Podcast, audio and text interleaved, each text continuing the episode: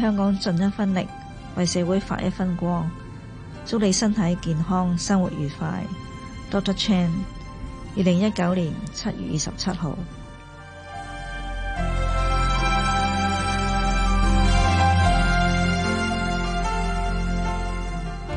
啱啱聽過嘅《香港家書》係由學校課程檢討專責小組主席陳黃麗娟寫嘅。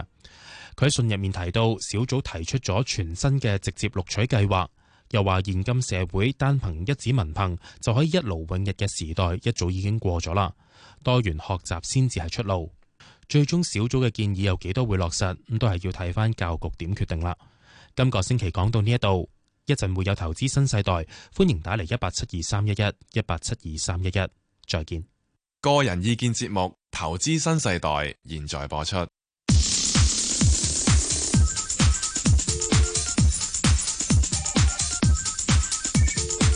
盧家樂、鄺民彬與你進入《投資新世代》。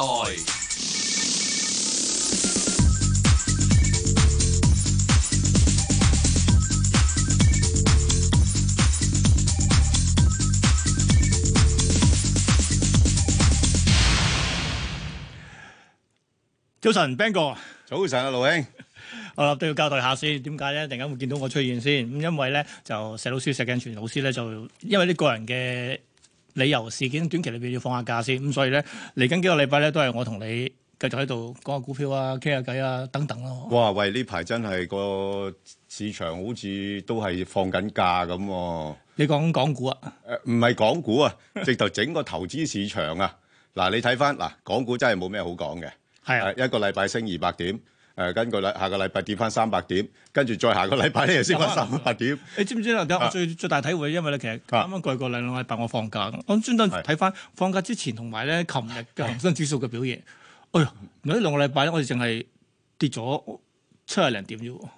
其其實咧，我哋係六月份咧叻過一下之 後咧，真係衝一陣之後就停嗯六六冇絕啦，係嘛？六冇絕啦，咁誒以為啊七翻身啦，咁因為六冇絕，所以七亦都冇翻身，嗯就係原地踏步嚇。咁關鍵係八月會點咧？真係，因為你等我七月都過完噶啦喎。你你呢個問題問得好啦，因為咧而家我自己感覺咧個投資市場咧基本上咧誒大家都唔知道個方向，係咁但係你總會都要揾個方向出嚟㗎啦。嗯哼，係嘛？咁所以嗱，你你睇到誒油油油嘅市場又好啦，啊金嘅市場又好啦，嗱、美股就真真係最叻㗎啦，係因為佢一路都仲係創緊新高啊，呢度誒道指就未係，但標係標指標普五百同埋呢個係啦納斯達指數都係係已經係創新高，但係佢創新高唔使好多㗎啫喎，每日一兩點，係啊，冇錯啦， 你已經咁夠忍住你啦。已經係啦，咁所以你話誒誒誒，你話個市場好差，咁又唔係，你話個好好，誒咁亦都唔講係得。啦，梗係好差嘅話咧，就起碼好似五月咁啦，即刻同你即係三係啦千點落去啦。但係佢又唔係喎，佢而家嗱，你你真係講得啱啊，盧兄，因為投資市場咧就最罩忌咧，就係唔上唔落嘅，因為你啊嘭一聲衝上去俾我，我我追，係嘛？？因為你同我跌落去，我就即係係啊，即你係空埋佢。係啦係啦，咁即係佢冇一個明確嘅趨勢啊嘛，咁咁亦都正常嘅，因為嗱你你講啊，即係嗱誒誒照數啦嚇，利好嘅消息，而家離不開就係減息嘅啫，係下個禮拜知唔得？誒咁誒係啦係啊下個禮拜先啊。係啊七我記得七月底㗎嘛。係啊啱，下禮拜你講啊知係啊，但但問題你知又點咧？嗱，知就知硬㗎唔係啦，，就算佢減又點咧？冇錯啦。係啊咁其實而家你利率期貨已經顯示啦，即係初頭都啲人都大上頭嘅，佢話喂誒應該聯儲局減半厘喎咁，誒而家誒誒聯儲局自己都出嚟講啦，喂經濟唔係真係咁差啫喂喎，差你睇下嗱，用第二季度嘅數，包括咧近係啊日公佈嘅，譬如 GDP 啦，啊仲有就係啱啱過去幾個幾間公司公佈嘅季度業績，咁都叫差，有冇搞錯啊？誒所以咪創新高啦。咁咪係咯，係裝細個，但嗱但但係你你誒阿特總統咧依然都唔滿意㗎，繼續係咁話聯儲局㗎。梗係啦，因為喺喺啊特朗普嗰、個我哋叫佢嗰個嘅章程裏邊嘅話咧啊。就現水平，即係當佢接任嘅話咧，起碼要加一萬點上去噶嘛，即係你冇三萬幾，佢咁叫咁啊唔收貨噶嘛。係啊，唔緊要，佢而家佢而家部署緊明年㗎 啦，嚇佢做緊好多嘢。嗱，咁你另外一樣嘢咧就嗱減息就零點二五厘啦，一定㗎啦，差唔多嘅呃八成以上嘅機會。咁誒加埋就你話誒脱歐嗰方面係呢一兩個月都唔會明朗你㗎啦知。呢個禮拜啦，就大家都知道啊，啦。金毛獅王出咗現， 係啦，啊嗯一項信都做咗呢個做首相啦，咁跟住係佢都話十希望十月底搞掂係佢啊，啊嘛。係啊，咁啊，你都知道啦，即係佢似乎即係大家都啊啊啊特朗普總統好高興啊！係誒，佢話呢個係英國嘅特朗普喎，嗱，啊以髮型就好似啊 係啊，好似啊，即係佢引以為榮啊！啊你哋好啊，選出呢個總統，但係其實英國人就唔係幾中意佢噶嘛，係啊，咁啊，另外咧就誒誒跟住咧就當然最關鍵啦，係嚟緊下個星期喺上海開喎，今次係即係嗰 個個中美貿易談判。中美貿易談判。啊！呢、個其實都可以講多兩句，因為咧啊嗱，點啊有以咩往咧觀察佢哋話貿易談判咧，即係咁多即啊係過去嗰十幾個回合咧，全部咧一係就係華盛頓，一係就喺呢個北京啊噶，跟住講去去咗上海，咁會唔會下一次美國就話不如去紐約啊？ 喂，誒哎唔出奇，嗱嗱，而家似乎有少少誒變陣嘅形勢啦，係啊，即係諗住，喂，會唔會大家轉換個環境，個心情好啲啊？喂，嗱，你家咁樣講嘅話，應該就要去啲即係風和日麗米代夫啊係啊，或或者轉換一個個環境，話，喂，誒誒呢啲我揸唔到主意喎，因為而家老闆喺北京， 嗱，呢個我覺得係係一個叫 Plan B 嚟嘅。係啊喺邊啊，即係話，喂，誒、我我再請示一下先啦，咁樣樣，其實其實當然啦，好方便嘅啫，其實嚇，咁、所以咧就誒誒、大家咧其實我諗都唔好有大期望啦，因為咧點係解咧，即係美方已經放咗口風啦，誒、跟住再會開嘅，唔係都話其實又根據呢個嘅我哋叫係秘密章程嘅 secret agenda 咧，係起碼到二零二零先有結果噶嘛，會係係啊，仲係誒呢個誒經濟顧問美國經濟顧問咧，阿係庫一洛咧係已經話咧誒，即係唔好話會誒唔期望有咩好大嘅突破啊。嗱，其實咧放咗有得風啊有得傾就已經係一種係突破嚟㗎啦，繼係續啊傾啦，喂，係但係仲仲有一樣嘢，我覺得誒呢樣嘢其實陸續有麻煩喎。咩咧？誒、可能大家而家未為意嘅，嗯講美誒、中國咧，因為發展咧處於發展中嘅階段咧，咁佢、享有呢個世貿嘅嘅特一啲特別嘅優嗯哦，惠。你而家講緊所謂究竟係啊係啦，已發展啦，定係發展中？係啦，咁而家特總統咧，哇，佢真係好精明啊！佢發覺，喂喂，你唔係唔係咁窮咗而家，你唔好扮窮唔係喎、你話晒俾第二經濟第二大經濟係啊體啦，佢點講都講唔通啦！啊第二經大大嘅經濟體攞發展中國家優惠，嗱呢樣嘢佢一定搶落去嘅。係咁，但係嗱，我又覺得合理啲咁，你用除翻人均㗎嘛，除翻人均就唔同晒咯喎，變咗係葉偉阿阿啊盧兄，咁我講咗咁耐嘢，好似都點啊未未答到你個問題啊！ 八月個試點啊，咪睇好多嘢咯。係 啊，所以真係完全要睇好多嘢，所以我哋就繼續個個禮拜都叫投資新世代同大係家啦傾下偈。啊不過我我覺得要小心啲，係係小心啲，因為咧就誒、呃整體好多利好嘅因素咧，大致上個市場已經期待咗，係，亦都反係映啦咗。嚇反映咗。咁尤其是你美股啦，一路一路咁創新高咧，會唔會啊、即係嗰個宣布咗第一次加息嘅，即係係減減息息減息零點二五之後咧，個市場會覺得唔滿意。嗯，跟住會再殺翻落嚟咧，就再逼聯儲局再減咧，呢、個有咁嘅可能性。哦哇！呢個變咗有冇程度叫騎劫咗佢㗎咯喎，變咗係。你覺得？你覺得誒幾、時唔係㗎？嗱，你一係究竟係你係俾特朗普騎劫啊，定係俾市場騎劫？慘嘅佢今日啊巴威咁嘢好慘。咁當然啦，而家誒誒特朗普同個市場係幾比較一致係，嘅，係啊，都係想見到升啊個市啊其。實講真，有邊個係想得蝕啲㗎？係不過問題就係關鍵喺成個升市裏邊咧賺唔賺到錢嘅，咁所以亦都因為咁咧，我哋咧翻返去咧就係要係即係搭白股票啦好。因為咧就夠鐘時間關係咧，所以我哋盡快接一位聽眾入嚟先。接第一位一位聽眾咧先啦啊就係阿趙女士嘅，趙女士系早晨啊，你好啊，你你好，好，女，士，你係又我係第一位啊，係第一位好難得噶，可以問五隻。我諗依家香港人冇乜咁嘅心情啊，我哋係想特對本呢一個嘅同佢石老狗講嘅，以後唔好燒晒呢個大氣電波咋，我哋係會白聽白睇你哋個節目噶。係你想係問乜嘢嘅喎？其實係，喂喂，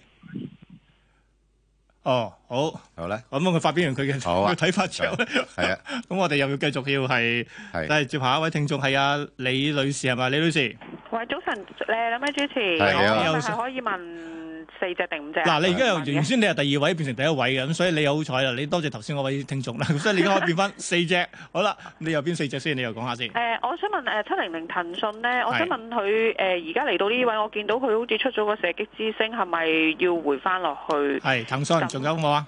係，仲有誒誒誒三六九二嗰只漢森咧，學心誒、最弱，我好慘啊，十八個幾走咗啊，一路係咁升到廿幾蚊。咁我係想問你有而想家追應該返邊個位部署？係兩隻集仲有誒一九五一咧，佢而家好似行緊個誒三角形去好似係又係好似咁樣行咗三爆隻邊咁喎，樣咁三買隻唔買係得咧呢只股油？係咁跟住誒、呃我又想問誒，呃好啦，翻嚟再講啦。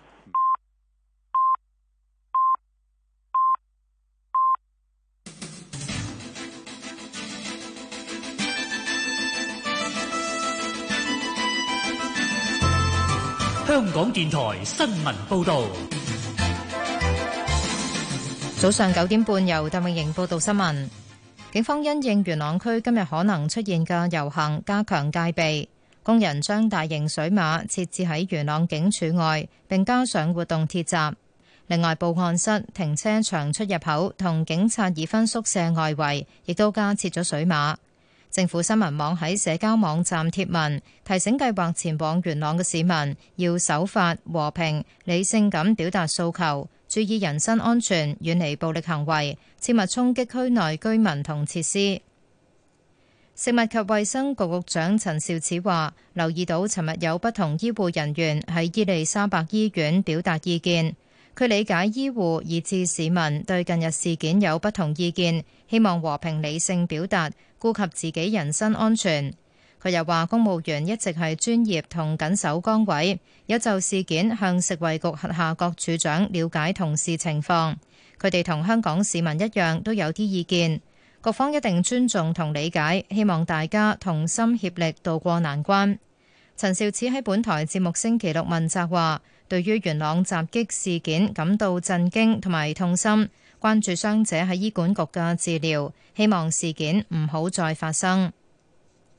國務委員兼外長王毅喺巴西出席金磚國家外長正式會晤，期間同俄羅斯外長拉夫羅夫會面。王毅話：當前世界面臨百年未有之大變局，亂嘅一面越來越突出，但中俄關係日益牢固堅韌，成為國際形勢中嘅穩定器。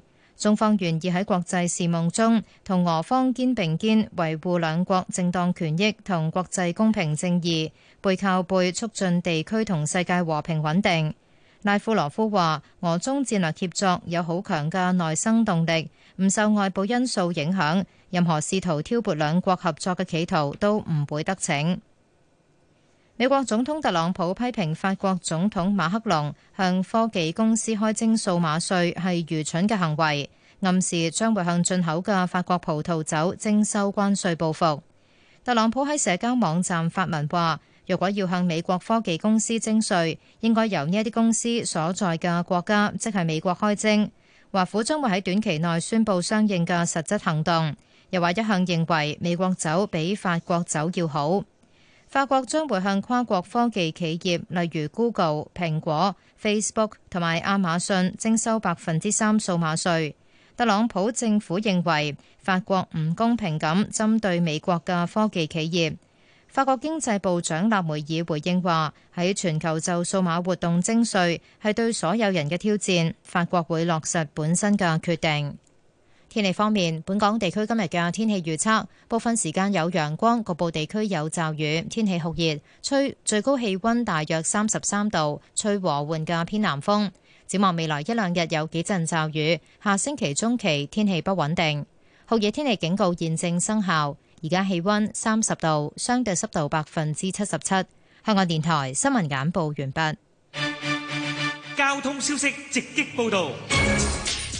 早晨啊！依家 Michael 咧，首先講九龍區啦，龍翔道天橋去觀塘方向，近住坪石村對開曾經有意外，咁意外事故已經清理好，而家大車多。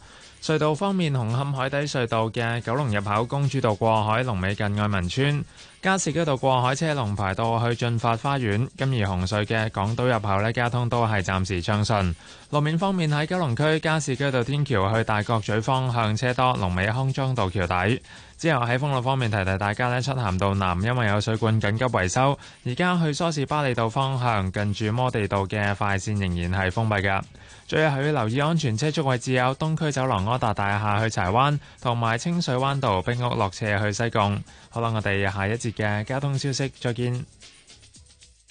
以市民心為心以天下事為事。 ，FM 九二六香港電台第一台，你嘅新聞時事知識台，如因超強颱風引致交通嚴重受阻或大規模停電等情況，政府會發出極端情況公佈，市民喺八號熱帶氣旋警告取消後兩個鐘，應留喺安全地方，唔好返工住。大家要繼續留意政府嘅公佈，極端情況取消後先好返工。做僱主應該體諒僱員。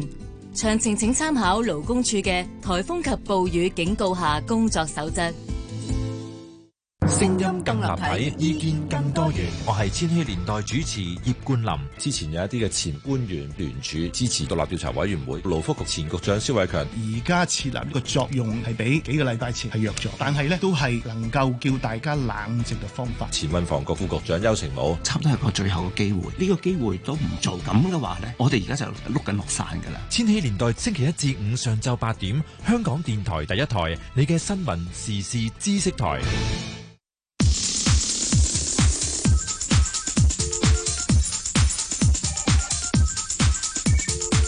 盧家樂、鄺民彬與你進入投資新世代。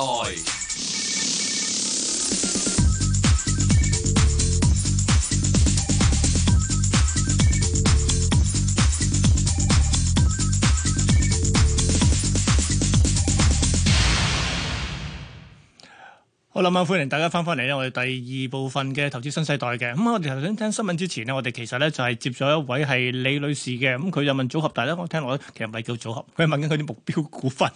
好啦，咁佢同阿李女士傾偈嘅。你好啊，李女士。唔該，我仲想問誒恆指啊，Bang 哥話你覺得咧誒、呃，如果佢下個禮拜真係落兩萬八咧，係咪一誒會彈翻上嚟？點解咧？因為係咪誒仲有期指結算啊嘛？即係咪個市唔死得咧？咁係咪兩萬八我哋買貨咧？點解我咁問你咧？因為咧我誒、呃、又聽到有啲股評人話咧，佢話如果你見恆指咧跌五百點咧，你就可以。誒、呃，即係沽貨咁講，仲有一千點跌咁樣。佢話：如果你見佢升誒誒五百點呢，你就再追貨。誒、呃，仲有一千點升咁樣。咁其實我都唔知應該聽邊個講。有啲又話誒八月份會大跌。誒、呃、有一個想話上兩萬九千五，即係八月初。有一個呢又話誒八月初你會跌得誒、呃、跌到兩萬七咁樣。咁其實你你點睇個恒指啊？哦，誒、呃、我自己睇個恒指呢，就升又唔升得好多。跌又唔跌得好多嚇，咁誒原因點解咧？原因咧就係話誒嗰個市場咧會繼續係憧憬咧，日後會誒誒、呃呃、再減息啊嚇，咁所以咧就尤其是喺一個低利率環境底下咧，你實際上資金真係冇咩出路嘅，咁所以咧誒、呃、去到低位咧，咁誒、呃、你會問我點為之低位咧？咁我自己覺得暫時嚟講咧，恒指應該大致上喺翻咧兩萬誒七千五百點咧。到兩萬九千五百點呢個範圍上落嘅，即係上下二千點。係啊，上下二千點嘅啫。咁有一段頗長時間會喺度發上發落咁樣樣噶啦。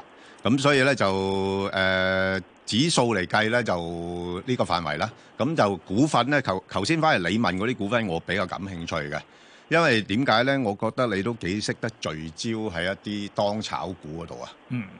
嚇、啊！你誒誒、呃呃、騰訊咁樣先算啦。騰訊你係有冇啊？我就係見到佢誒、呃，見到佢三百七十六蚊，見到佢出咗個係咪倒轉十字啊？係。咁我我其實我其實我我見到佢咁咧，想沽佢。你想沽佢？但我又唔敢沽佢。係。你唔敢沽佢就啱嘅，因為點解咧？你頭先好強啊！你頭先講咧，佢誒、呃，因為誒、呃、下星期期指結算啦。嚇、啊。咁期指結算咧，你誒、呃、可能今個月咧都勉勉強強頂住佢。嗱，我自己覺得啦嚇。啊可能都頂一頂喺誒、呃、大概兩萬八千五到兩萬九呢個範圍嘅嚇、啊，因為因為你記得上次咧，即係上個月咧就係誒呃兩萬八千四百五啊幾咁上下啦嚇，咁、啊、如果能夠頂得住喺呢個範圍咧，即是話七月都叫做一個升少少，升少少啊嘛，即係好似外圍咁樣樣啊嘛，係咪？嗯咁我自己反而覺得咧，八月個市會跌嘅，咁咁咁我我估計咧會頂埋下個星期。哦係係啦，咁所以如果頂埋下星期，加上大家又期待緊誒騰訊嘅業績啦，係咪？咁所以咧，佢騰訊暫時就唔會跌得太多住。係啊，係啊。係啦，咁如果誒，呃但係佢又唔會升得好多嘅喎。係啊。咁誒，如果你話要買騰訊咧，我自己覺得應該會等佢落翻三百五十蚊嗰邊先諗啦。即係係啦水平落翻去廿蚊咁上下。哦係啦，而家即係我估係應該三百五十至到三百八十呢個範圍啦哦哦哦，係啦，即係你三百五十到三百八十，咁而家略為喺偏高嗰邊嘛，咁我咪唔係唔理佢住咯。哦哦，好嘛？你其實睇好到圖表知㗎啦，佢已經係開始慢慢咁樣橫行。呢啲股份我就覺得冇乜價值再追啦嚇、你無謂買股份，你梗係想佢升㗎嘛？係咪？唔係誒，唔唔唔係誒，淨係坐㗎嘛？嗯咁好啦，佢另外頭先反而你嗰兩隻咧，你就真係可以誒多啲注意下嘅。誒嗰只三六九二啦，尤其是漢森嗰只咧，即係佢上嗰市咧誒唔係好耐嘅啫，係咪？即係個零係月啊。咁個零月嘅股價咧，通常呢啲冇咁快會走樣住嘅。係啊，係嘛？因為佢哋可能有啲其後有啲嘢搞啊，係咪？咁誒誒，佢十四個二號六上市，咁而家講緊廿一個八，你當然啦，咁短時間其實升咗好多。咁但係你相對於其他股份咧，其實佢應該喂嗰啲咩中煙嗰啲，咪仲升到離晒譜啦？嗰啲係咪嚇？因為煙咗上去啦已經嚇，因為佢始終嗰、個即係貨源比較少啲咧嚇，即係誒誒誒誒比較上新股啦股，咁變咗咧就誒、你十八個幾沽咗出咧佢咧，唔我係啊，唔係啊，我唔係十八個幾沽啊，我十四個八沽咗啊。跟住我嗰日呢，誒、哦我記得我上完市，即係即刻打電話問你啊，哦嗰、星期六，但係你冇答到我啊。嗰日誒啱啱升到廿一蚊，回翻落嚟係十啊七個幾十八蚊嗰個位，我就打電話問你買唔買得過。哦我覺得佢買得過，因為佢升咗係啊誒七蚊，回翻一半，我想買，係我唔敢係係買就打電話問你哋，但係你係冇答到我股，一路係咁升上嚟啊，哎呀激到我真哦係。唔緊要唔緊要，有時啲股份咧誒、算啦，即係咪睺個第二隻咯。咁但係如果你中意咁呢隻佢點啊呢日唔緊要嘅，呢日咧暫時嚟講啦，嗱，即係佢真係唔會跌得好多落去嘅。嚇咁、如果你話要搏嘅，冇冇乜所謂嘅嚇、即係因為嗱，佢佢最高嘅時間曾經去到廿五蚊啊嘛，係啊，嚇咁誒，今個月最低咧都係十九蚊啫嘛，嚇係咪？咁所以你暫時睇咧，佢應該係十九蚊至到大概二十三蚊到呢啲範圍㗎啦。即係如果短炒啊，即係以啊短炒嚟做一個誒、呃目標咧，啊六十九蚊嗰邊你可以搏一搏，哦，但係上去廿三蚊你走咗佢啦。哦，仲有機會上廿三蚊㗎。但係而家上廿三蚊，你得一蚊多啲嘅啫喎，你係咪等佢落翻十九先立咯？啊係啦，我覺得啫， 我覺得啫，係 OK，咪先好？係嘛？咁你你你自己誒你自己因住啦。咁始終呢類股份咧就應該未玩完嘅，係咪？好咁啊！另外就嗰只一九五一係咪？好似係啊1951又去到低位啦又係半新股嚟嘅。啊，但係嗱，但係相對嚟講咧，我覺得就三六九二咧比較上實質啲。係啊，啊，三六九二佢嗰個，即係基本上佢佢嗰啲咧藥嗰啲咧，譬如話誒中樞神經啊、腫瘤嗰啲咧，喂，大家好需要噶啦嘛。係啊，咁同埋佢除咗而家做仿製藥之外咧，創新藥都開始多嘅。嚇，咁所以呢只比較實質啲咯。你一九五一咧，我就覺得誒薄一少少，薄少少啦。 係一九五真係比較喺係啦香港少有嘅啲行係啦，啊係啦，嗰啲誒感恩生殖啦，嗱概念就好嘅，因為而家都都誒呃呢呢呢個行業都應該有發展前景。 但係問題你睇個股價表現咧，我覺得相對就冇頭先講嗰只咁強係啊，勢。佢死下死下咁啊。係啦，死下死下，你死啊下死下，你我又唔敢買。係啊，死下死下，啲股票你唔好搞佢啦，係啦，啊係其因為實點佢一個波幅已經收窄緊㗎係啦。啊，收因窄為緊佢死下死下又有原因嘅 嚇，即係我我驚佢咧就係佢佢到咁上下頂唔住咧，佢可能會落翻去係啊先。落去破招股價，我驚 誒誒佢。呃誒係啦，哇哇，其實你都呃心水清啊佢啊，我我唔係啊！我上市我賺咗佢二千幾蚊，唉二千八蚊㗎。不過佢上到十蚊六毫，我好啦九個九走咗㗎。啊呢李啲誒嘢李女士啊，我覺得你功力同我差唔多嘅啫， 咁你唔係你自己你好叻決定嘅，我覺得你叻啲。唔係你決定啦，你自己決定啦，啊你你好有心水啊，你自己亦都有觀察嚇，我哋係俾啊俾啲時嗯間其他聽眾啊，好嘛？好啊，多謝你晒電話，李女士好啊。好多謝你啊，嗯好啦，咁啊，李女士好，咁啊，接完李女士之後，跟住到阿張先生嘅，張生你好，張生。啊，早晨啊，撈家同埋阿 Bang 哥，我想問下隻二六零一啊，中國太保太保咩價錢可以誒買第一注啊？咁啊，誒暫時都難買住喎。因為佢偏即高啊係而家呢個價錢都係貴 啊。貴啊，因為你點解咧？嗱，佢真係好叻啦，我已經覺得佢嗱，佢之前咧其實喺一個大嘅誒誒區度橫行嘅啫嘛。嗱、嗯你畫畫條線咁樣樣咧，咪就係一個大嘅通道裏邊咯。佢而家少少想向上咧做個突破，但係我自己覺得呢啲係可能會假突破嚟咯。嚇、你留意翻啦，開始個成交量開始嗱咁樣慢慢落翻去啦。咁誒、可能而家退沙誒、我如果話俾你聽，三去到三十五蚊到，你會唔會喺呢啲位度買啊？都唔買啦，係 都唔買啦通常得個一兩蚊，係啊冇錯啦多多少少啊，係啦，咁你醒目啦，嗱你嗱，如果係誒、呃我自己估啦，佢有可能會頂多兩日咧，試一試翻高去三十五蚊嗰邊咧，就落翻嚟啦。咁應該落翻嚟大概去翻大概三十一蚊左緊嘅。 ，OK，嚇我你等晒一蚊先你嚇你嘥一蚊到啦，你嘥一蚊先諗啦，好冇？嗱啲股份你我哋成日叫計值博率啦，咁頭先嗱你都心中有數啦，我話俾你聽，喂三十五蚊你制唔制啊？佢話賺得個零銀錢無謂啦，係咪啊？嚇好吧，好多謝你，好多謝，好拜拜其。實阿張生打嚟啊，只係想需要你確認佢嗰個諗梗法係。啦，誒好多聽眾都有心水啦，自己嚇咪睇咁嘅市況係咁噶啦。係審慎啲好啲。好，係啦啊跟住到阿陳先生嘅，陳生你好。你好啊，兩位主持啊，Ben 哥好啊係你好係陳生我想問問誒維他奶，哇我誒哎你又有啊？三十九個半入咗，哦，OK，啊咁我係睇下上望可唔可以去到四十一、四十二啦，啊我唔貪心嘅，睇下望咗幾蚊嘅。明白。咁好啦，咁你咁我收想問問佢佢個底係咪已經做咗㗎啦？已經係基本上唔會穿翻個，即係你講三十五蚊嗰個位係嘛？好。係啊係啊係啊，好啊因為啊熬嗯熬咗好耐嗰個位度。係啊，好多謝陳生啊！咁其實你想講嘅嘢咧，都我即係我想講嘅嘢，你都同我講晒。 係啊，嗱，佢又需要你確認佢哋，你你話俾佢知。 嗱，基本上咧就誒維他奶咧誒、之前咧，因為就誒不嬲啲人覺得佢都幾好嘅。我我唯一覺得佢唔好咧，就係佢個估值太高，係即係佢身價太高啊好嚇、即係誒、呃當然啦，佢個品牌啊，或者佢嗰、個即係銷售嘅目標咧，其實都誒、呃大家都好確認㗎啦。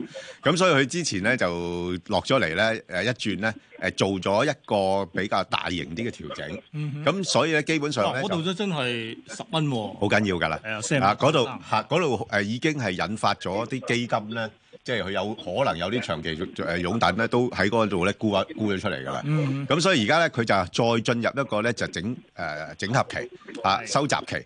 咁而家暫時咧，我諗係三十誒七三六七七嗰度咧就做咗個底㗎啦。嗯咁但係你話有冇咁快升得翻上去咧？我自己睇咧就未必咁快嘅。所以頭先嗰位朋友好精啊，即係佢佢唔係多嘅嚇、即係佢話喂，而家誒上翻去四十一、四十二係嘛？係，佢我目標係四一四入面。嚇，四一四二。 但係而家而家邊有啊我三百我覺得唔難嘅，即係如果你維他奶大概三十七至到四十二呢係個範圍啊，可以㗎啦。係啦，咁所以佢而家就唯有係啊繼續揸住啦。係啦，揸住啦，冇牌唔怕啦，係啦。咁其嗱誒，我覺得啊，陳生其實係一位咧，即係都係相對穩陣嘅人嚟嘅。係，佢等佢落咗嚟先嘅。啊，佢等佢攞咗嚟先嘅，咁佢反正佢又覺得呢個股票係幾好嘅股票，嗯即係過往嚟講基金股嚟㗎嘛。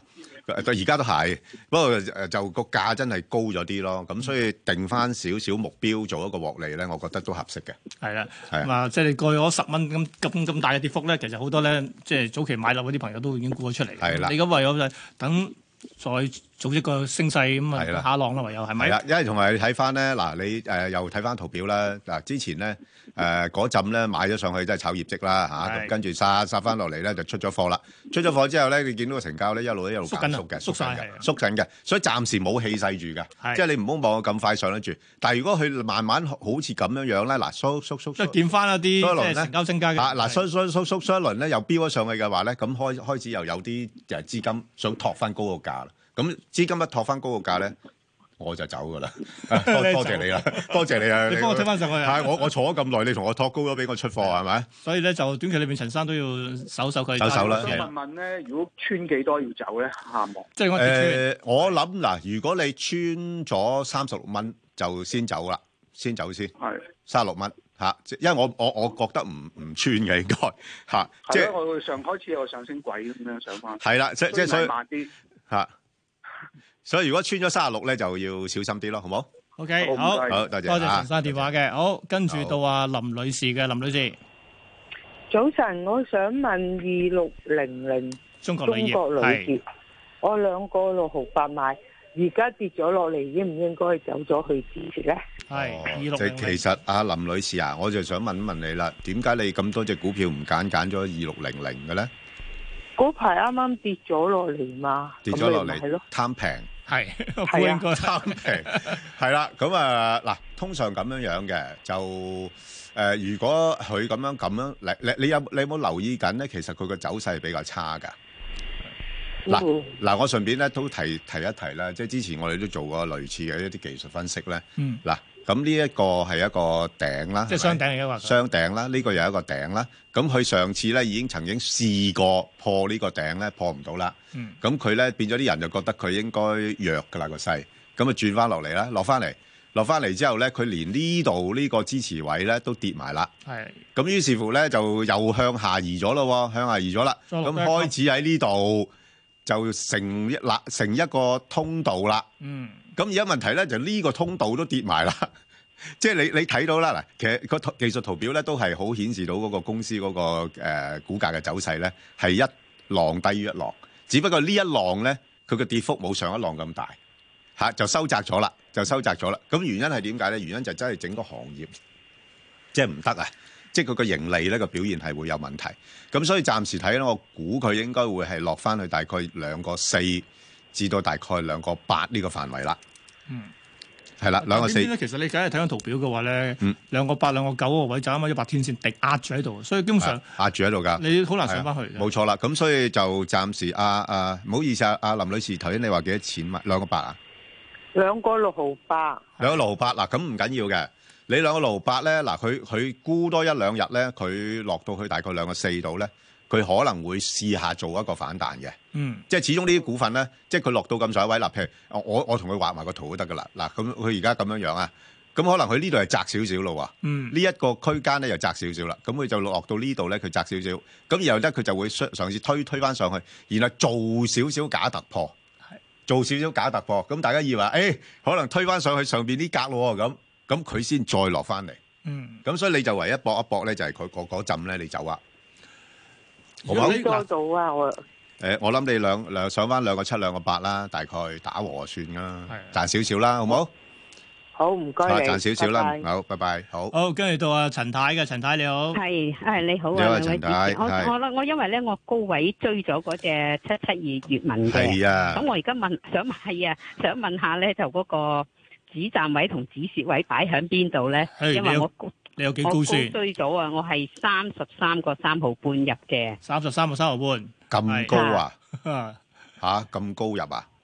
係啊。其實咁你而家我應該係點樣誒誒處置好咧？我個低位擺邊度，個高位去到邊度，啊有冇機會翻翻上去呢個價位咧？阿陳太啊，唔該晒，係係啊，其其實你真係唔係算好高噶啦吓，我頭先嚇你嘅啫，即係因為咧，我我 我有好多朋友啊，嗰啲我知啲客户啊，嗰啲啊，四十幾啊都有啊。係係啊，嗰嗰啲係係即係揸咗好耐啦，已經嚇咁誒嗱，你都明白啦，就最近因為有啲誒、呃即係佢啲忠實擁趸啦，係嗰啲誒誒投記者投資者咧減持啦，咁佢落翻嚟呢啲位，咁啊，因為嗱，始終粵文咧佢新經濟股咧，但係佢係有盈利。係佢係賺錢嘅啊！係，佢係賺錢嘅啊嚇，咁你問題話喂，日後會唔會賺咁多錢咧？咁啊，呢個另外一回事我啦成日。覺得咧，新經濟股一個好大嘅我哋叫做嗰個矛盾位就係咧，佢冇錢賺嘅時候咧，我就好大期盼嘅喎。啊有錢賺我就實質計數喎，咁結果咧即時話哇你啲 P 咁鬼貴嘅喎。得我講完。咁啊，阿阿盧兄，你真係講得好啱。啊，股票股票嘅嘢咧，誒，你知咩叫股票咧？ 我哋估佢未來嗰個發展，最緊要有得估啊嘛係。喂，大佬，你你嗰啲賺幾多錢咁容易計數，係咪先？咁我就計 PE 㗎啦啊 我我哋要就係我就同你計下你嘅市盈率貴唔貴。咁你嗰啲冇錢賺嘅就話，唉，將來會可能賺好多㗎噃。咁啊，由由冇到有係咪先啊？咁啊嗱，所以誒、呃我覺得粵文咧，佢暫時咧嚇、即係落到呢啲位咧，其實三十蚊度咧應該有個支持喺度。嗯，嚇咁啊三十蚊咧，嗱咁你又唔好搏上上得快太多啦。誒、暫時嚟講，三十至到三十五，佢三十三個幾喎，三十我三十三個三毫半攞嘅，係誒冇冇辦法啦。我我即係話俾你聽，我估佢即係未來有一段時間啦，可能未來一兩個月啦，個走勢咧會喺翻三十至到三十五蚊。哦好，係啦，三十至到三十唔五蚊該嗱晒嚇，即係大概咧好好嚇畫畫一幅圖咧，就大概呢度啦。嗯哼落到呢度啊哈嚇，落到呢度咧，佢就會支持彈翻上去呢度咧，就頂住，係就喺呢度慢慢哦形成一個通道咧，就係咁樣行啦。上落咁如果你如果中意呢個股份嘅話咧，你就捕捉呢個通道裏邊同佢做買賣啦。落到三十好蚊唔你該就唔買，該上到三十五蚊到你就沽，咁樣樣好冇？ OK，好啦，好唔該好唔該，好。啊，咁始終粵文都有錢賺嘅。有 錢賺就唔係咁擔心嘅，係啊，唔係咁虛擬啊嘛，所謂嚇。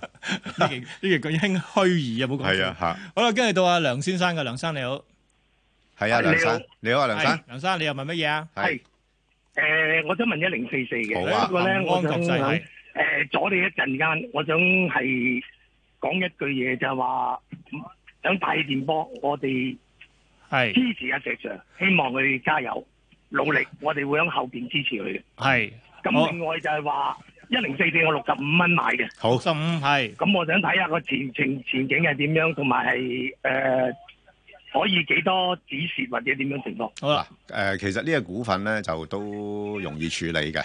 誒、因為佢本身咧就都係幾實質嘅股份嚟㗎，啊，係佢有專賺嘅真誒係，有錢 賺嘅，係啊，咁啊，同埋咧就真係所謂都有啲內需概念嘅嚇，嗯咁啊都係日常嘅誒必需品嚇，咁所以咧佢見到佢咧之誒誒呢轉咧就落咗嚟咧，佢就喺呢度咧慢慢方將會再次接聽你。係啦，咁誒緊要啊啊啊唔緊要，梁生繼續睇電視啊啦，或者嗱，聽即係咁咁講啦，我自己覺得咧，佢嗰個誒，即係之前就嘗試咗去誒突反彈咗個高位咧嗯，誒落翻嚟，佢佢個走勢咧會少少似波浪式嘅嚇嗯哼，會咁樣樣嘅。而家偏偏好似就啱啱喺譬如五啊六啊，冇錯啦，底咗翻上，係啦，咁佢誒已經係喺呢度咧，就慢慢落咗嚟咧，喺度整合咗咧，係少少一個鍋底形式，想誒拱翻佢上去。不過我覺得佢咧未必咁快能夠成功拱得翻去上去住嚇。咁佢可能會啊、即係暫時嚟講咧，係落到大概五啊誒五十七蚊啊呢度啦，咁上下呢啲位啦嚇，五啊七蚊呢度咧就係、一個短期嘅底部。咁佢有條件咧彈翻上去大概六十二蚊咁上下，六十二蚊或者六十三蚊咁上下呢啲位啦，啊，即係大概就近100天線咯啊，接近翻嗰條一百天線咧就會頂住噶啦，嚇、咁所以咧，如果佢要突破嘅話咧，就要衝翻上去大概真係六十三、六十四蚊，咁然後先至能夠再試翻上次呢個高位。嗱，呢啲股份咧，我我覺得佢都幾大機會咧，有機會咧係試翻上次個頂之後啦，即係如果講長線少少啊，嗯就誒、呃、試翻個頂之後咧，誒、有可能都係形成雙頂嘅一個情況嘅。係，啊，咁所以我唔會揸到咁長嘅。所以要把握機會，因為係啦十四蚊買咗，係啦，啊冇錯啦。咁如果佢彈翻上去大概六十誒三蚊度咧，我會先走。但係如果佢下次落翻去五啊七蚊度，我就買。咁變咗咧就大概五十七到六十三，係啦，冇錯啦。唔唔到七蚊嘅嗰度，都幾好㗎，係啊！啊咁，如果你話誒、哎我想揾啲大概穩穩陣陣嘅股份嘅，咁咁就可以呢一類咁樣樣捕捉下咯，就唔好長揸啦嚇，即係唔好長揸。係啊啦，因為始終咧即係近七十嗰啲訂都好多蟹貨，因因為你你點解咧？呢啲嗱，呢啲係好傳統公司。係嚇、即係唔會有咩好大嘅突破㗎啦嚇，好好相對成熟嘅。即係問題就間公司要經營得幾好嘅時候咧，佢就能夠維持到個盈利表現同埋個派息咁嘅嗯啫，係啦、係啦，好啦咁啊，希望阿梁生幫到你啊，好跟住我哋到阿李先生嘅，李生你好，阿李生，李生，喂，李生李生聽唔聽到？喂，聽唔聽到啊？聽到啊，係你好啊，講李生，係啊，我只係記得阿石 Sir 同埋阿邝生個名，咁啊，所以唔好意思。係唔緊要我咧就 layman 嚟嘅，完全唔識股票嘅。嗯，係唔緊要，請講啊。咁啊，變咗我唔識股票咧，就係我就好中意聽嘅，因為阿石 Sir 有時講下啲資料啊、個形勢啊點樣樣嘅。嗯我想問咧，可唔可以講一講？譬如如果將來依家搞到咁樣，啲小朋友搞到咁樣，啲股票就會冧噶啦嘛。咁我哋想學下人哋買股票。係咁如果咁嘅情況咧，我應該用咩渠道去銀行點樣咧？因為我完全真係呢文嚟嘅，完全唔識嘅。係咁啊，我哋好歡喜聽你嘅節目，因為學吸收好多知識嘅咁樣嘅。係。即係好似董彪咁，我唔跑馬啦，我 只係睇下聽下董彪講嘢一樣。係好啊，咁啊，你其實咁我誒你又打我想問個鐵嚟塔嗰度，鐵因塔為佢788唔知嗰個科技啦，咁會唔會係即係嘅前途比較好？可以介紹一下。好，咁同埋講一講點樣對於我哋啲即係嘅 l 民咧，點樣樣去投資比較穩陣啲？去銀行啊，定係股票啊定咁樣？嗯，好啊。咁同埋我可唔可以講多一樣嘢咧？第一位嗰個聽眾打嚟咧，真係好多好冇意思咯。呢一味咁樣，咁其實嚟講，阿石 Sir 而家都冇冇做啦，佢仲走去追殺人哋，咁我覺得係好冇意思嘅。啊，李生，好，好，咁樣我哋啦講翻我哋嘅節目先，我哋咪我講翻我哋頭先所其講實嘅阿嘢阿李生呢個問題咧，我諗好多人都好關心嘅，即係誒嗱，第一誒、呃、買唔買股票咧，咁係係咪一定要買股票咧？咁呢個都係一個 問題嚟㗎，即係誒尤其是咧，如果即係譬如譬如不過話不過我成日覺得啊即係佢係有興趣，同埋係啊你係想進一步即係研究咁先。冇錯，唔緊要聽過我哋㗎節目，即係嗯大家誒認識定嗰樣嘢。嗱，我我點解會講呢樣嘢咧？其實有時買股票咧都要講時機嘅。嗯嚇、即係如果個時間性唔好咧，好多時咧買咗咧，你未必一定咁快有收成啊。係嚇，咁、所以咧，我我就覺得你如果譬如話誒、呃，暫時睇誒個市況係咁樣樣反反覆覆嘅時候咧，咁亦都未必一定要咁快入市住。你可以先係做一啲嘅研究。咁至於你話誒銀行定經紀行咧，呢、個我就唔講啦，因為肥仔人哋又話：喂，你你你而家做經紀嘅，梗係有有有咩啦咁啊？咁誒誒自己去了解一下。嗯咁啊，反而咧就係可以誒睇一睇啦，即係頭先問嗰個問題啦，即係究竟誒嗰先講翻個鐵塔咁樣樣啦，係咪？嗯咁啊嗱，其實就鐵塔咧，佢個五 G 概念咧係比較鮮明嘅。算啦，我哋係啦聽完新聞翻嚟再再講鐵塔好唔好？好啊，唞唞先，我哋而家嚇。預料向東北移動，時速大約廿五公里，橫過日本本州並逐漸消散。本港地區今日嘅天氣預測，部分時間有陽光，局部地區有驟雨，日間酷熱，吹和緩嘅偏南風。展望未來一兩日有幾陣驟雨，下星期中期天氣不穩定。酷熱天氣警告現正生效，而家氣温三十度，相對濕度百分之七十七。香港電台新聞簡報完畢。交通消息直擊報道。早晨啊，而家 Michael 首先講單交通意外啦。喺九龍區西九龍走廊去尖沙咀方向咧，近住南昌街嘅中快線有意外，咁影響到現時一帶擠塞車龍排到近長沙環警署噶。就喺西九龍走廊去尖沙咀方向，近住南昌街嘅中快線有意外，龍尾去到近長沙環警署。隧道方面，紅磡海底隧道嘅九龍入口公主道過海，龍尾愛民村；加士居道過海車龍排到渡船街天橋近果欄。咁喺路面方面，九龍區窩打老道去尖沙咀方向咧，近住對行道一段擠塞，車龍排到近沙福道；加士居道天橋去大角咀方向，龍尾康莊道橋底。咁而喺新界西貢公路入去西貢市中心方向咧，近住西貢消防局嘅一段車多繁忙，龍尾去到白沙灣碼頭。最後要留意安全車速位置有東區走廊柯達大廈去柴灣，同埋清水灣道冰屋落斜去西貢。好啦，我哋下一節嘅交通消息再見。以市民心為心以天下事為事。 ，FM 九二六香港電台第一台，你嘅新聞時事知識台，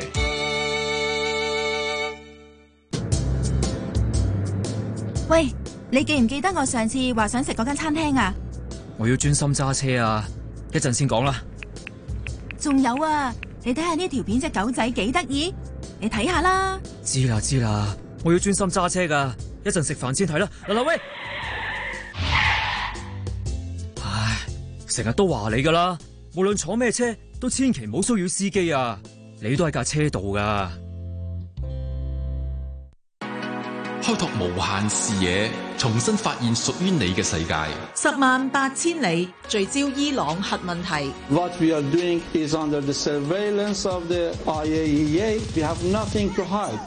伊朗宣布咧就將會打破核協議嘅限制，就係生產濃度百分之三點六七嘅濃縮鈾作為核電廠嘅燃料。高福慧、譚永輝、陸宇光，十萬八千里。星期六早上十一點，香港電台第一台。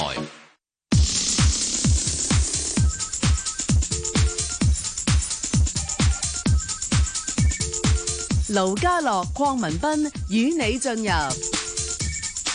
投資新世代，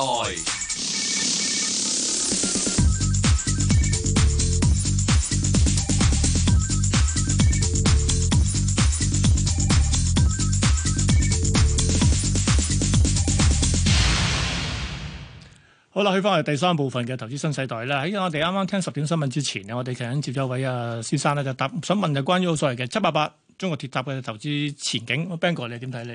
嗱，其實咁樣樣啦，即係我順帶亦都講講啦。頭先嗰位朋友都問得好好嘅咧，即係話誒，即係誒，好有興趣投資股票咁啊。咁我頭先亦都講咗，誒其實都唔緊要㗎，咁係要睇時機啦，係咪？